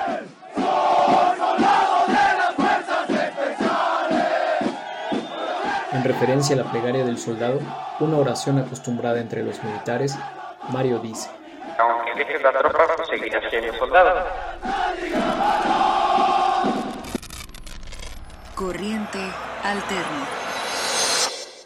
Bien, pues ahí está esta frase también y todo lo que puede enmarcar cuando alguien pues decide desertar del ejército y cómo se inserta en el trabajo en la sociedad civil, cuáles son pues todos estos requerimientos, hay necesidades psicológicas que pues se padecen muchas veces al salir de las filas de la Armada, como pues en ocasiones son buscados por el crimen organizado también y les hacen alguna oferta como esta que nos platicabas, eh, Carlos, similar a lo que ganaba en el ejército, pero pues digamos que con una, una actividad, una actividad delictiva. Sí, efectivamente son eh, bastante vulnerables para, para ser contactados y bueno, también es importante hablar de estos temas porque no es, un, no es una situación que padezcan pocas personas, sino que estamos hablando que casi medio millón de personas de 1985 a 2022 han dejado las filas del ejército ya sea por haber solicitado su baja o por haber desertado, ¿no? Pero eh, ese medio millón significa eh, dos veces la fuerza actual del ejército mexicano y pues eh, son personas que, que salen a la vida civil a buscar trabajo y enfrentan todo este tipo de, de complicaciones. Eh, los, los, invitaríamos a consultar eh, reportaje completo de nuestra página corrientealterna.unam. Ahí encontrarán los testimonios y voces de expertos en seguridad privada y mercado de trabajo. Muy bien, bueno, pues ahí podemos conocer más de este trabajo. Muchas gracias, Carlos. David Ramos, no sé si quieras agregar algo más. Eh, no, únicamente que consulten Corriente Alterna y ahí van a encontrar este, distintos contenidos que pueden ser de su interés. Muy bien, pues muchas gracias, gracias por estar aquí en Prisma RU y ahí, por supuesto, leemos tu trabajo. Buenas tardes. Buenas tardes. Hasta luego. Carlos David Ramos, estudiante y forma parte de esta unidad de investigaciones especiales de Corriente Alterna. Continuamos. Queremos escuchar tu voz. Síguenos en nuestras redes sociales. En Facebook como Prisma RU y en Twitter como arroba PrismaRU.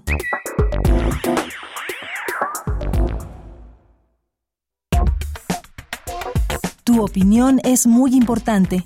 Escríbenos al correo electrónico prisma.radiounam@gmail.com.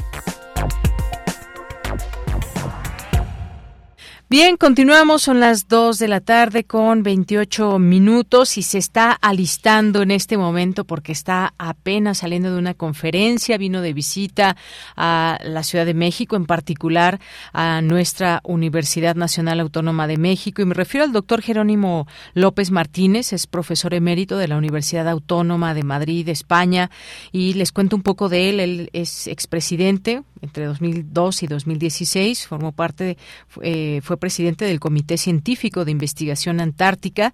En 2018 fue nombrado miembro honorífico vitalicio. Ha viajado 12 veces a la Antártida. Cuenta con más de 30 años de experiencia en investigación antártica. Ha publicado más de 350 artículos científicos en geociencias. Ha obtenido el Premio Nacional de la Sociedad Geográfica Española 2008.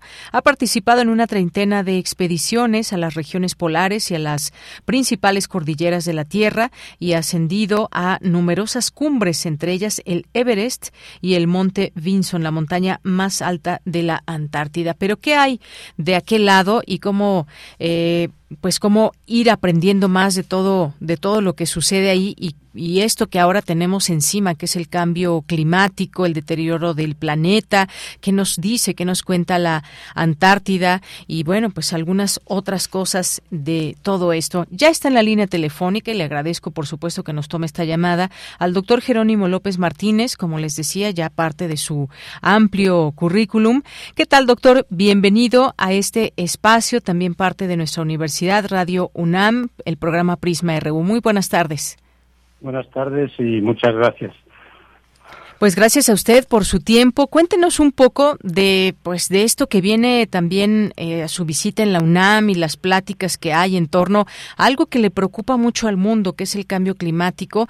Y usted que ha eh, pues tenido oportunidad de conocer, digamos, de manera profunda la Antártida, ¿qué nos qué nos dice la Antártida sobre el deterioro de nuestro planeta?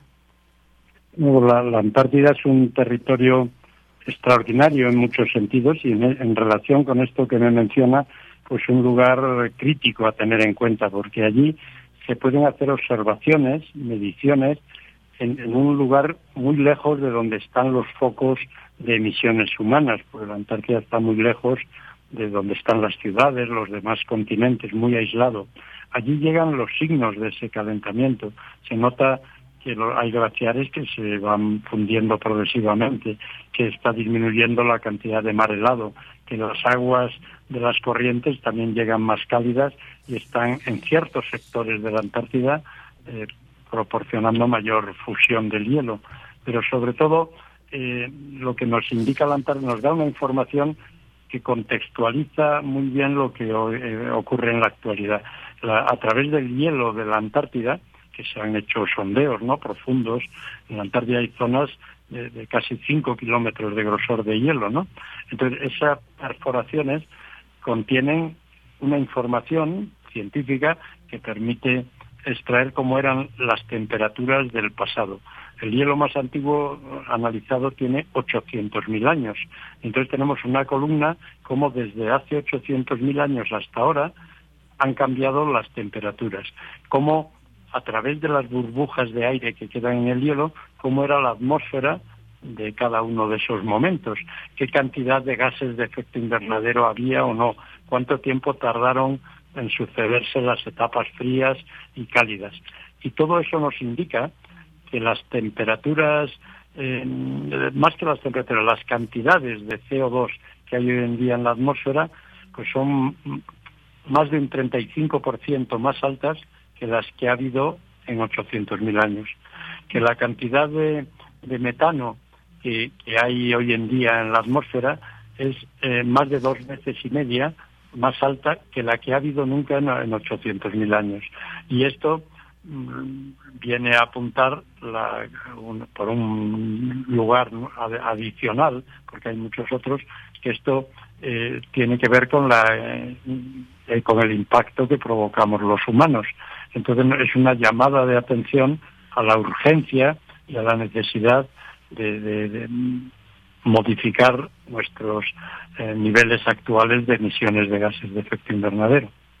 Así es. Bueno, pues qué cosas tan interesantes nos está platicando, doctor, y que esto ha sido parte de su experiencia por estas, eh, estas visitas, estos viajes a la Antártida, y que nos cuenta muchas cosas. Esto de saber qué temperaturas había en el pasado o que estas burbujas de aire nos permiten saber cómo era la atmósfera, sin duda debe ser algo apasionantemente interesante irlo descubriendo en estos, en estos viajes. ¿Qué es lo que se ha perdido en los últimos años y qué miramos hacia el futuro, doctor?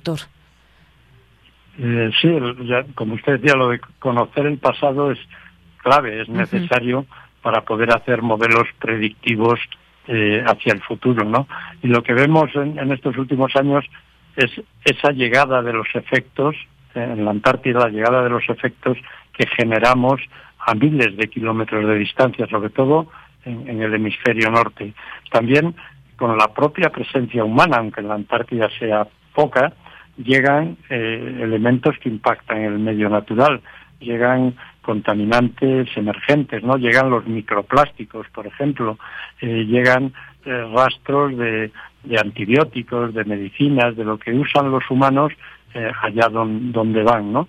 Y estas sustancias pues se pueden terminar acumulando en, los organismos vivos, en los animales que habitan en la, en la Antártida, algunos mamíferos, aves, en, la fauna marina, ¿no? Entonces, eh, con los humanos arrastramos esas cuestiones y la Antártida es un terreno muy bueno eh, para analizar esos efectos en, en, lugares que son muy limpios, ¿no? que no tienen una confusión de interferencias de contaminantes como los que hay en, en nuestras latitudes. Es un laboratorio natural para, para muchos campos de la ciencia, las ciencias de la vida, las ciencias de la tierra, las ciencias físicas, la astronomía, eh, las investigaciones del espacio, todo se encuentra en la Antártida un laboratorio privilegiado. Bien. Eh, doctor, por ahí leía, tal vez quizás en alguna entrevista que le han hecho en algún momento, que es probable que el planeta asuma mejor el cambio climático que la humanidad, es decir, que el planeta pues también está experimentando como tal muchos cambios por este calentamiento global, pero ya hemos visto pues todas las afectaciones que también trae a la humanidad, si se hay si hay deshielo, crece el nivel del mar y esto provoca que las zonas costeras se vean seriamente afectadas. ¿Cómo es esto? ¿Cómo entendemos que el planeta asume mejor el cambio climático que la humanidad? Bueno, vivimos en un planeta que tiene 4.600 millones de años de existencia, ¿no? Aproximadamente. Y a lo largo de ese tiempo tan enorme, el planeta ha pasado por etapas de todo tipo. El clima es cambiante por definición. El que ahora estamos en un cambio climático no quiere decir que no haya habido otros en el pasado. Mm. La diferencia de este es que la acción humana es una causante principal de este cambio acelerado que estamos experimentando. Entonces el planeta ha, llegado a no tener hielo en algunas etapas, ha llegado a ser una bola de, hielo en etapas del precámbrico, ¿no? Hace centenares de millones de años. En, la Antártida los ríos no, no han ido por los mismos lugares, las costas no han estado en los mismos sitios, los continentes han estado unidos, se han separado. La, Tierra, hay especies que han poblado el planeta de manera muy predominante y luego se han extinguido. Pensemos en los dinosaurios, ¿no? En otras especies. Es decir, el planeta es dinámico. Vivimos en un planeta vivo, que hay energías en su interior, que hay volcanes, que hay terremotos. El planeta es dinámico. Lo, eh, eh, que al planeta el mar esté más alto, más bajo, le provoca cambios en la morfología, en las costas, en los ríos, en las montañas, hay erosiones de un tipo, de otro, se puede generar un desierto, otra cosa. Entonces el planeta ha soportado esto durante toda su existencia. Ahora se le añade otra situación, que tenemos un planeta sobrepoblado, somos ya más de 7.500 millones de habitantes, viviendo en gran medida en, las costas, en lugares sensibles. Eh, entonces, unos cambios como los que trae un, clima aceleradamente creciente, un calentamiento generalizado, provoca interferencias que a los humanos les afectan enormemente. Hay zonas donde puede empezar a haber enfermedades que antes no había, ciudades que se pueden inundar, ríos que provocan problemáticas diversas de inundaciones, tornados que afectan a zonas que antes no afectaban.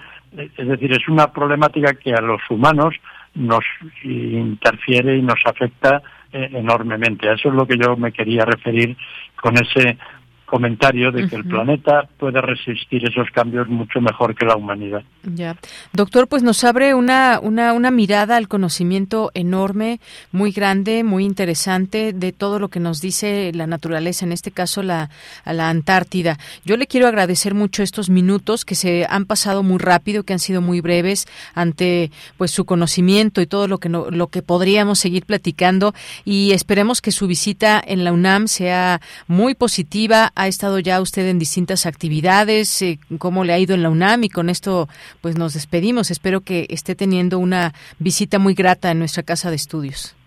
Eh, estoy muy contento de, haber conocido la UNAM y, de, en el Instituto de Geología, que es donde acabamos de tener una, una presentación, ¿no? una charla con los investigadores y también seguida de modo remoto por otros colegas del Instituto también de Geofísica que están ahora en un congreso en Vallarta y me está eh, gustando mucho y, sorprendiendo muy positivamente estas instalaciones tan cuidadas, laboratorios eh, muy que proporcionan análisis muy interesantes y ojalá que podamos tener un contacto más prolongado y más estrecho. Claro que sí, por supuesto. Y bueno, pues ya también vio cómo estamos nuestra temperatura en pleno noviembre. Y bueno, creo que hoy no tanto, pero hemos tenido días de mucho calor en noviembre. Pero bueno, parte de todos los cambios que vamos teniendo conforme pasa el tiempo. Muchas gracias, doctor. Gracias por haber estado aquí en Prisma RU de Radio UNAM. Muchas gracias a ustedes y un saludo. Hasta luego. Muy buenas tardes. Gracias al doctor Jerónimo López Martínez, profesor emérito de la Universidad Autónoma de Madrid, España, Premio Nacional de la Sociedad Geográfica Española 2008 y un gran conocedor de la Antártida, sus expediciones, sus viajes que ha hecho eh, en este lugar y en otras zonas y que dan la posibilidad de conocer más, de acercarnos a todo eso que de pronto desconocemos, pero que está ahí, que esas, esos lugares que poco se visitan nos hablan mucho, mucho de todo lo que lo que tiene que ver, por ejemplo, con el clima, el ambiente, que ya nos platicaba el doctor, cómo eran las temperaturas del pasado y toda la información científica que hoy podemos eh, conocer gracias a este conocimiento que nos abre muchas expectativas. Continuamos. Colaboradores RU. Análisis con Javier Contreras.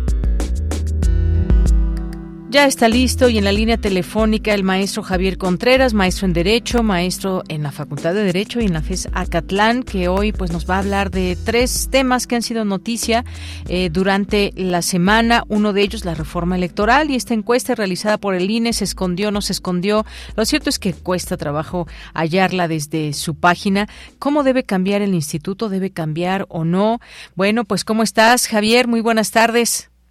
Hola, ¿qué tal, Deyanira? Muy buena tarde para ti, para todo nuestro amable auditorio en Prisma RU. Como bien mencionas, pareciera de pronto intencional que el Instituto Nacional Electoral o sus autoridades, o cuando menos el equipo de cómputo, esté tratando de ocultar esta encuesta. Pero no, no seamos eh, mal pensados. Digamos que únicamente es un error de diseño del sitio web y es poco intuitivo encontrar la encuesta. Con eso nos basta. Lo que sí vale la pena entender o revisar en todo caso son los resultados y el contenido de la propia encuesta promovida por el instituto, donde se habla acerca de que la ciudadanía estaría de acuerdo tanto con el recorte de gastos como con la disminución de la cantidad de consejeras y consejeros electorales en el Consejo General en la llamada herradura de la democracia, así como de los integrantes del Tribunal Electoral del Poder Judicial de la Federación. Ahora bien, otra cosa que se debe resaltar de ello es pues si la ciudadanía está de acuerdo o no con la transformación del INE, y es allí donde debemos atacar el punto. Como bien se sabe ya de manera pública, el presidente López Obrador y ahora varios diputadas y diputados federales han presentado sendas iniciativas de reforma precisamente para transformar una vez más al Instituto Nacional Electoral. Creo que aquí es importante tener claridad en lo siguiente. Como el mismo presidente, consejero presidente del INE lo ha mencionado, Lorenzo Córdoba, el problema no es en realidad la transformación del INE, sino la manera en cómo se le desea ser transformada. ¿A qué me refiero con esto? El INE, como todos sabemos, proviene desde un antecedente remoto de la Comisión Federal Electoral y, por supuesto, mucho más atrás de la LOPE, esta reforma promovida por el entonces secretario Reyes Heroles para poder democratizar al país. Este no es el momento para hablar de la historia electoral de nuestro pueblo, pero lo que sí valdría la pena pensar es que esto no es nuevo. México, cada dos elecciones, cuando menos, va cambiando o transformando sus instituciones electorales y pareciera que al INE ya le llegó la hora. Yo creo que es muy temprano porque el INE apenas nace con la reforma de 2014. Pero bueno, ante lo que menciona el ciudadano presidente y lo que vemos en la Cámara de Diputados y eventualmente en el Senado de la República, pues vendrá esta modificación y transformarlo en el INEC el Instituto Nacional de Elecciones y Consultas. Me parece que el cambio no es netamente un cambio estético, sino que se trata de un gran una transformación de gran calado en materia electoral donde involucra lo siguiente, y aquí vale la pena dejar esto para la reflexión para nuestro auditorio. Hablar de cómo se transformaría nuestro sistema de representación política es muy importante, porque se piensa la reducción de legisladores de 500 a 300, y ojo, se piensa que el 100% de nuestros legisladores sean los mal llamados y tristemente célebres diputados y diputadas plurinominales. Este espacio no nos será suficiente de momento para explicar qué significa transitar a un modelo de 100% diputadas y diputados plurinominales, pero permítame darle una calma al auditorio. No es algo malo. Ojo, tampoco significa que sea algo bueno. En México, por cómo está la composición política de nuestro país, si el sistema electoral fuera 100% mayoría, se favorecería, eh, favorecería el partido con mayor representación en el Congreso, que hoy en día es de color guinda. Y si fuera 100% de representación proporcional, ¿qué creen? También se favorecería al partido más grande en el Congreso, es decir, al partido guinda de momento. Hay que ser muy cuidadosos en las fórmulas de representación, de lo contrario, podríamos estar dando pasos en reversa en las conquistas democráticas que hemos tenido como país. Bien, pues importante eso que menciona, siempre eh, se vale sumar, abonar a la democracia, las maneras, los cómo, y siempre, eh, pues ahí ahora se abre un gran debate en torno a esta reforma que está en marcha y qué debe contener esta reforma o qué no. Eh, creo que todo parte también de estar muy bien informados sobre estos temas, las implicaciones que esto tiene y pensar que también hay cosas que se puedan mejorar en este sentido. Javier, hay otro otro, tema, este conflicto entre órganos autónomos, ya pasando con ahora a otro de los temas que nos ha llevado la reforma, la CNDH, el INE, lo que dice la Comisión Nacional de Derechos Humanos en torno a una reforma del INE no le corresponde, dice, eh, dicen eh, pues muchas personas y sobre todo basándose en la ley. ¿Qué opinas de todo esto? Pues me parece que tengo que coincidir con el Mensen y con la opinión general. Cuando nosotros hablamos acerca de las facultades de las instituciones, aquí es muy importante, a ver, el derecho para la gente, para nosotros los ciudadanos, es un derecho de carácter limitativo, es decir, podemos hacer todo aquello que no tengamos expresamente prohibido. Pero en el caso de las autoridades, la relación jurídica es facultativa, es decir, las autoridades solo pueden hacer aquello para lo que están facultadas legalmente. Y perdón, pero lo que ocurrió en la CNDH es algo miserable, es algo terrible. ¿Por qué? Porque es ocupar la memoria incluso de desaparecidas y desaparecidos y hablar del proceso de democratización y apertura democrática del país para poder darle un golpe mediático al Instituto Nacional Electoral respecto de que se está resistiendo de una supuesta transformación. No hay que confundirnos y creo que el auditorio conoce claramente mi postura política personal pero sí es importante mencionar que no se tienen que ocupar las instituciones del Estado mexicano para este tipo de bajezas. Creo que es lamentable el papel de la presidenta de la Comisión Nacional de Derechos Humanos, porque al final del día es la que firma que ocurran y que salgan a la luz estos comunicados tan tristes y tan lamentables. Seamos claros, la Constitución de los Estados Unidos, eh, la Constitución Política de los Estados Unidos Mexicanos marca claramente que en materia electoral nadie se puede meter que no sea el INE o el Tribunal Electoral. Y lo que hizo la Comisión Nacional de Derechos Humanos fue sobrepasarse en sus funciones. Eso es muy delicado, porque no estamos hablando ni siquiera del gobierno, ojo, estamos hablando de dos órganos autónomos que entraron en una diatriba e incluso también tendría que decir, me parece que es innecesario que el presidente del Instituto Nacional Electoral salga a meterse en este lodazal. No tendría ni para qué responder esto salvo en su dirección de comunicación social. Entonces, pues, lo que ha ocurrido en este conflicto es algo donde simple y llanamente no tiene razón la CNDH y me parece innecesario que el presidente del INE se baje a pelear en este creo que lo que sí tendríamos que estar pensando es por qué la CNDH sí está teniendo tiempo para criticar las actuaciones o no del instituto respecto de su posición sobre la reforma electoral y no está atendiendo más bien no solamente la crisis de desaparecidos en este país, sino la violencia que sufren de manera cotidiana las mujeres. La propia CNDH salió a tratar de desmentir que sí se están dedicando a su trabajo, pero por favor, seamos francos y concretos. Uno tendría que revisar también cuánto dinero se está destinando a la defensa efectiva y cómo es que se ha redirigido el dinero una vez que con esta medida popular de quitar las visitadurías generales se ha podido redirigir efectivamente para la atención a víctimas. El papel ha sido uno bastante cuestionable y creo que la CNDH está gastando tiempo, dinero, energía, recursos en batallas que no le corresponden. Si a la presidenta le gusta más hablar desde el perfil político, mejor que regrese a la Cámara de Diputados, como en algún momento persiguió una diputación federal. Muy bien, pues hasta aquí le dejamos por cuestiones de tiempo, Javier. Muchas gracias como siempre por tu análisis y te escuchamos el siguiente viernes. Muchísimas gracias, Deyanire, para todo nuestro amable auditorio. Cuídense mucho y que tengan un estupendo fin de semana. Igualmente para ti. Y nos vamos ahora a Melomanía con Dulce Wet. Melomanía RU con Dulce Wet.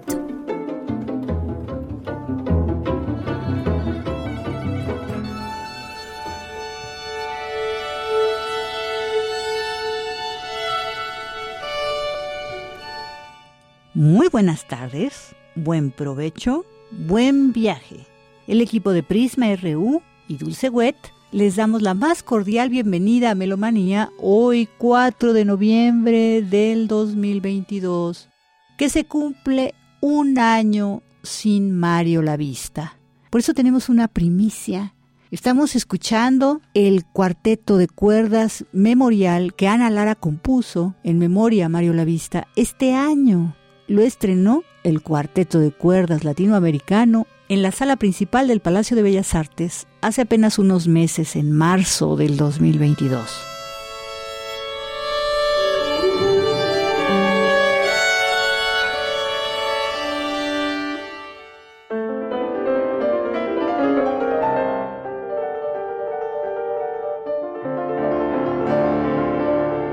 Vámonos con las invitaciones. Buenas tardes, amigos melómanos de Prisma RU. Les habla la compositora mexicana Leticia Armijo para invitarles a que disfruten del vigésimo séptimo encuentro internacional, décimo séptimo iberoamericano de mujeres en el arte con la temática El patriarcado es la pandemia, que se realizará del 3 de noviembre al 10 de diciembre y cuyo programa pueden consultar en nuestra página de internet www.comuarte.org y en nuestro Facebook como Arte Internacional. En esta ocasión el encuentro va a ser de forma híbrida, tanto en nuestra plataforma virtual como también de forma presencial. Y arrancamos precisamente el día de ayer, jueves 3, en el Centro de las Artes de Querétaro, en el auditorio principal, en donde se presentó en el marco de este encuentro el primer congreso de Art Novo, es decir, arquitectura sonora, creación ex novo y transversalidades, temas que tienen que ver con el sonido, las transversalidades, desde luego, con la bioética y con los derechos de las mujeres. Algo que es muy bonito de este encuentro es que también se van a impartir cursos, clases magistrales. Desde ayer empezamos con este curso de ingeniería en audio y técnicas de grabación que impartió el ingeniero Israel Ortega y el maestro Luis Quiñones. Este viernes por la mañana tuvimos la presencia de eh, importantes investigadores y intérpretes, como el caso del pianista Cali Alonso, Premio Dama de Baza de la Cultura 2022, que nos presentó una conferencia de música de compositoras iberoamericanas como instrumento en la conquista de espacios arrebatados. Igualmente tuvimos la conferencia de Adriana Martínez de la Universidad de Guanajuato y el doctor Luis Flores. También tuvimos aquí a nuestra querida Dulce Wet, productora de Radio NAM, con su conferencia de voces de mujeres y cerramos con una conferencia sobre las mujeres frente al poder de la maestra Patricia Aguilar. Por la tarde tendremos la presentación de la antología literaria de las mujeres por Cecilia Figueroa y Hortensia Carrasco y cerraremos con un concierto de música de compositoras iberoamericanas que ofrecerá el pianista Calio Alonso de España. Les vuelvo a recordar que ustedes pueden encontrar esta información en nuestra página www.comuarte.org. El sábado 5 podrán disfrutar quienes están en la Ciudad de México en el Centro Cultural Olinio una serie de conciertos en homenaje a nuestra querida compositora Graciela Agudelo, con un concierto que ofrecerá a las 12 del día la pianista Gabriela Pérez Acosta y la cantante Rebeca Samaniego en la sala Hermilo Novelo. Y a la una, un concierto del cuarteto de flautas Yoru, dirigido por Luz Arcelia Ramírez. El domingo 6, en el Centro Cultural Olimpio en la sala Andrea Palma, tendremos un curso de mujeres en la danza, lo va a impartir la doctora Margarita Tortajada y eh, abordarán otras identidades sexo, género en la danza. También tendremos otro curso, taller de mujeres en movimiento que impartirá la maestra Adriana Segovia en el aula de danza de 12 a 14 horas. Y ya por la tarde, sala Emilio Novelo, podrán disfrutar de un concierto que ofrecerá el coro de mujeres de los pueblos indígenas de México, Yolotli, sobre las canciones en lenguas indígenas en riesgo. A las 18 horas tendremos el concierto que está coordinando y dirigiendo la destacada flautista Frida F. Fernández con la orquesta NOC en homenaje a la compositora mexicana Graciela Gudelo y también contaremos con el estreno mundial pues de muchísimas obras durante el encuentro. No olviden acompañarnos en este vigésimo séptimo encuentro internacional décimo séptimo iberoamericano de mujeres en el arte con la temática El patriarcado es la pandemia y el primer congreso Art Novo del 3 de noviembre al 10 de diciembre. La información la podrán encontrar en www.comoarte.org.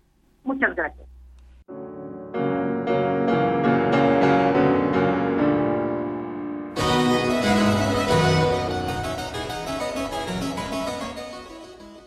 Queridos amigos melómanos y melómanas de Prisma RU, es un gran gusto estar aquí nuevamente con ustedes para compartir la este, programación del próximo concierto de nuestra decimosexta temporada del Festival Internacional Divertimento, Los Clásicos para Todos.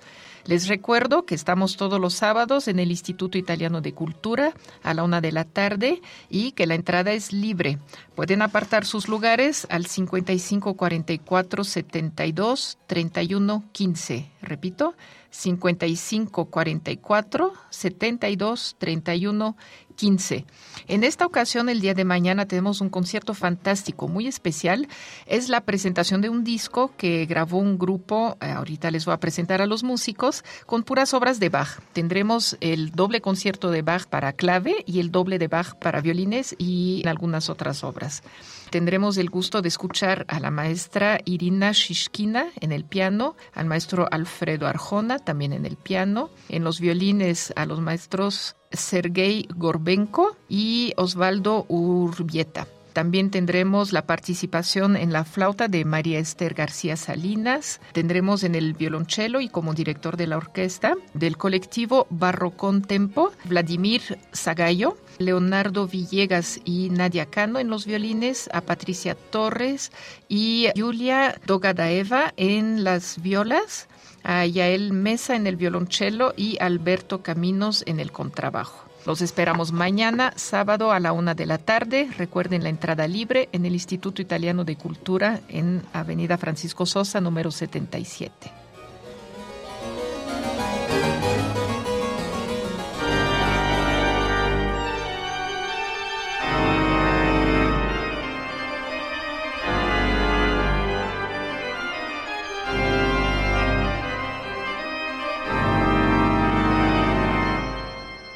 Muy buenas tardes, estimados amigos de Prisma RU. Soy Gustavo Delgado Parra, director del Festival Internacional del Órgano Barroco, organista y compositor, y tengo el agrado de invitarles a nuestro próximo concierto dentro de la serie que ya hemos venido aquí anunciando previamente. Pasado mañana, el domingo 6 de noviembre, tenemos la presencia del primer concierto internacional dentro de la serie. Se trata de Eric Jossier, organista francés, excelente conocedor del repertorio barroco, consejero para la recuperación y restauración de los órganos de la región de París, Francia. Ha estado justamente al pendiente de la recuperación del órgano de la Catedral de Notre Dame, debido al incendio que se suscitó en aquellas latitudes. Es un órgano muy interesante que combina la práctica musical con el conocimiento profundo del órgano en todas sus partes. Tenemos un concierto dedicado a Bach obras maravillosas como por ejemplo la Pasacala, el Fugo en Do menor, corales de la colección de los 18 corales de Leipzig, 6 de noviembre a las 15 horas en la parroquia de San Agustín. Ahí contamos con órganos muy interesantes de diferentes estéticas y en donde se podrá ejecutar este programa ya mencionado de manera ideal. De entrada libre, los esperamos, disfruten de este maravilloso concierto. Estaremos informando de los próximos conciertos a lo largo de esta semana. Que pasen muy buenas tardes y muchas gracias.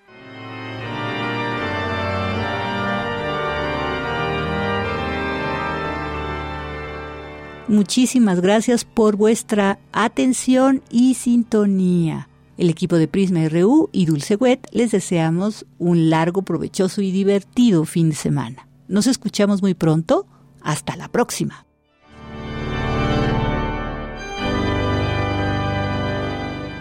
Gracias y con esto nos despedimos. Que tenga un gran fin de semana, divertido, como dice Dulce Wet, como quiera que ustedes la quieran pasar. Les deseamos lo mejor desde aquí. A nombre de todo el equipo, soy de Yanira Morán. Que tenga buena tarde, buen provecho y hasta el lunes. Radio UNAM presentó Prisma RU. Una mirada universitaria sobre los acontecimientos actuales. Relatamos al mundo.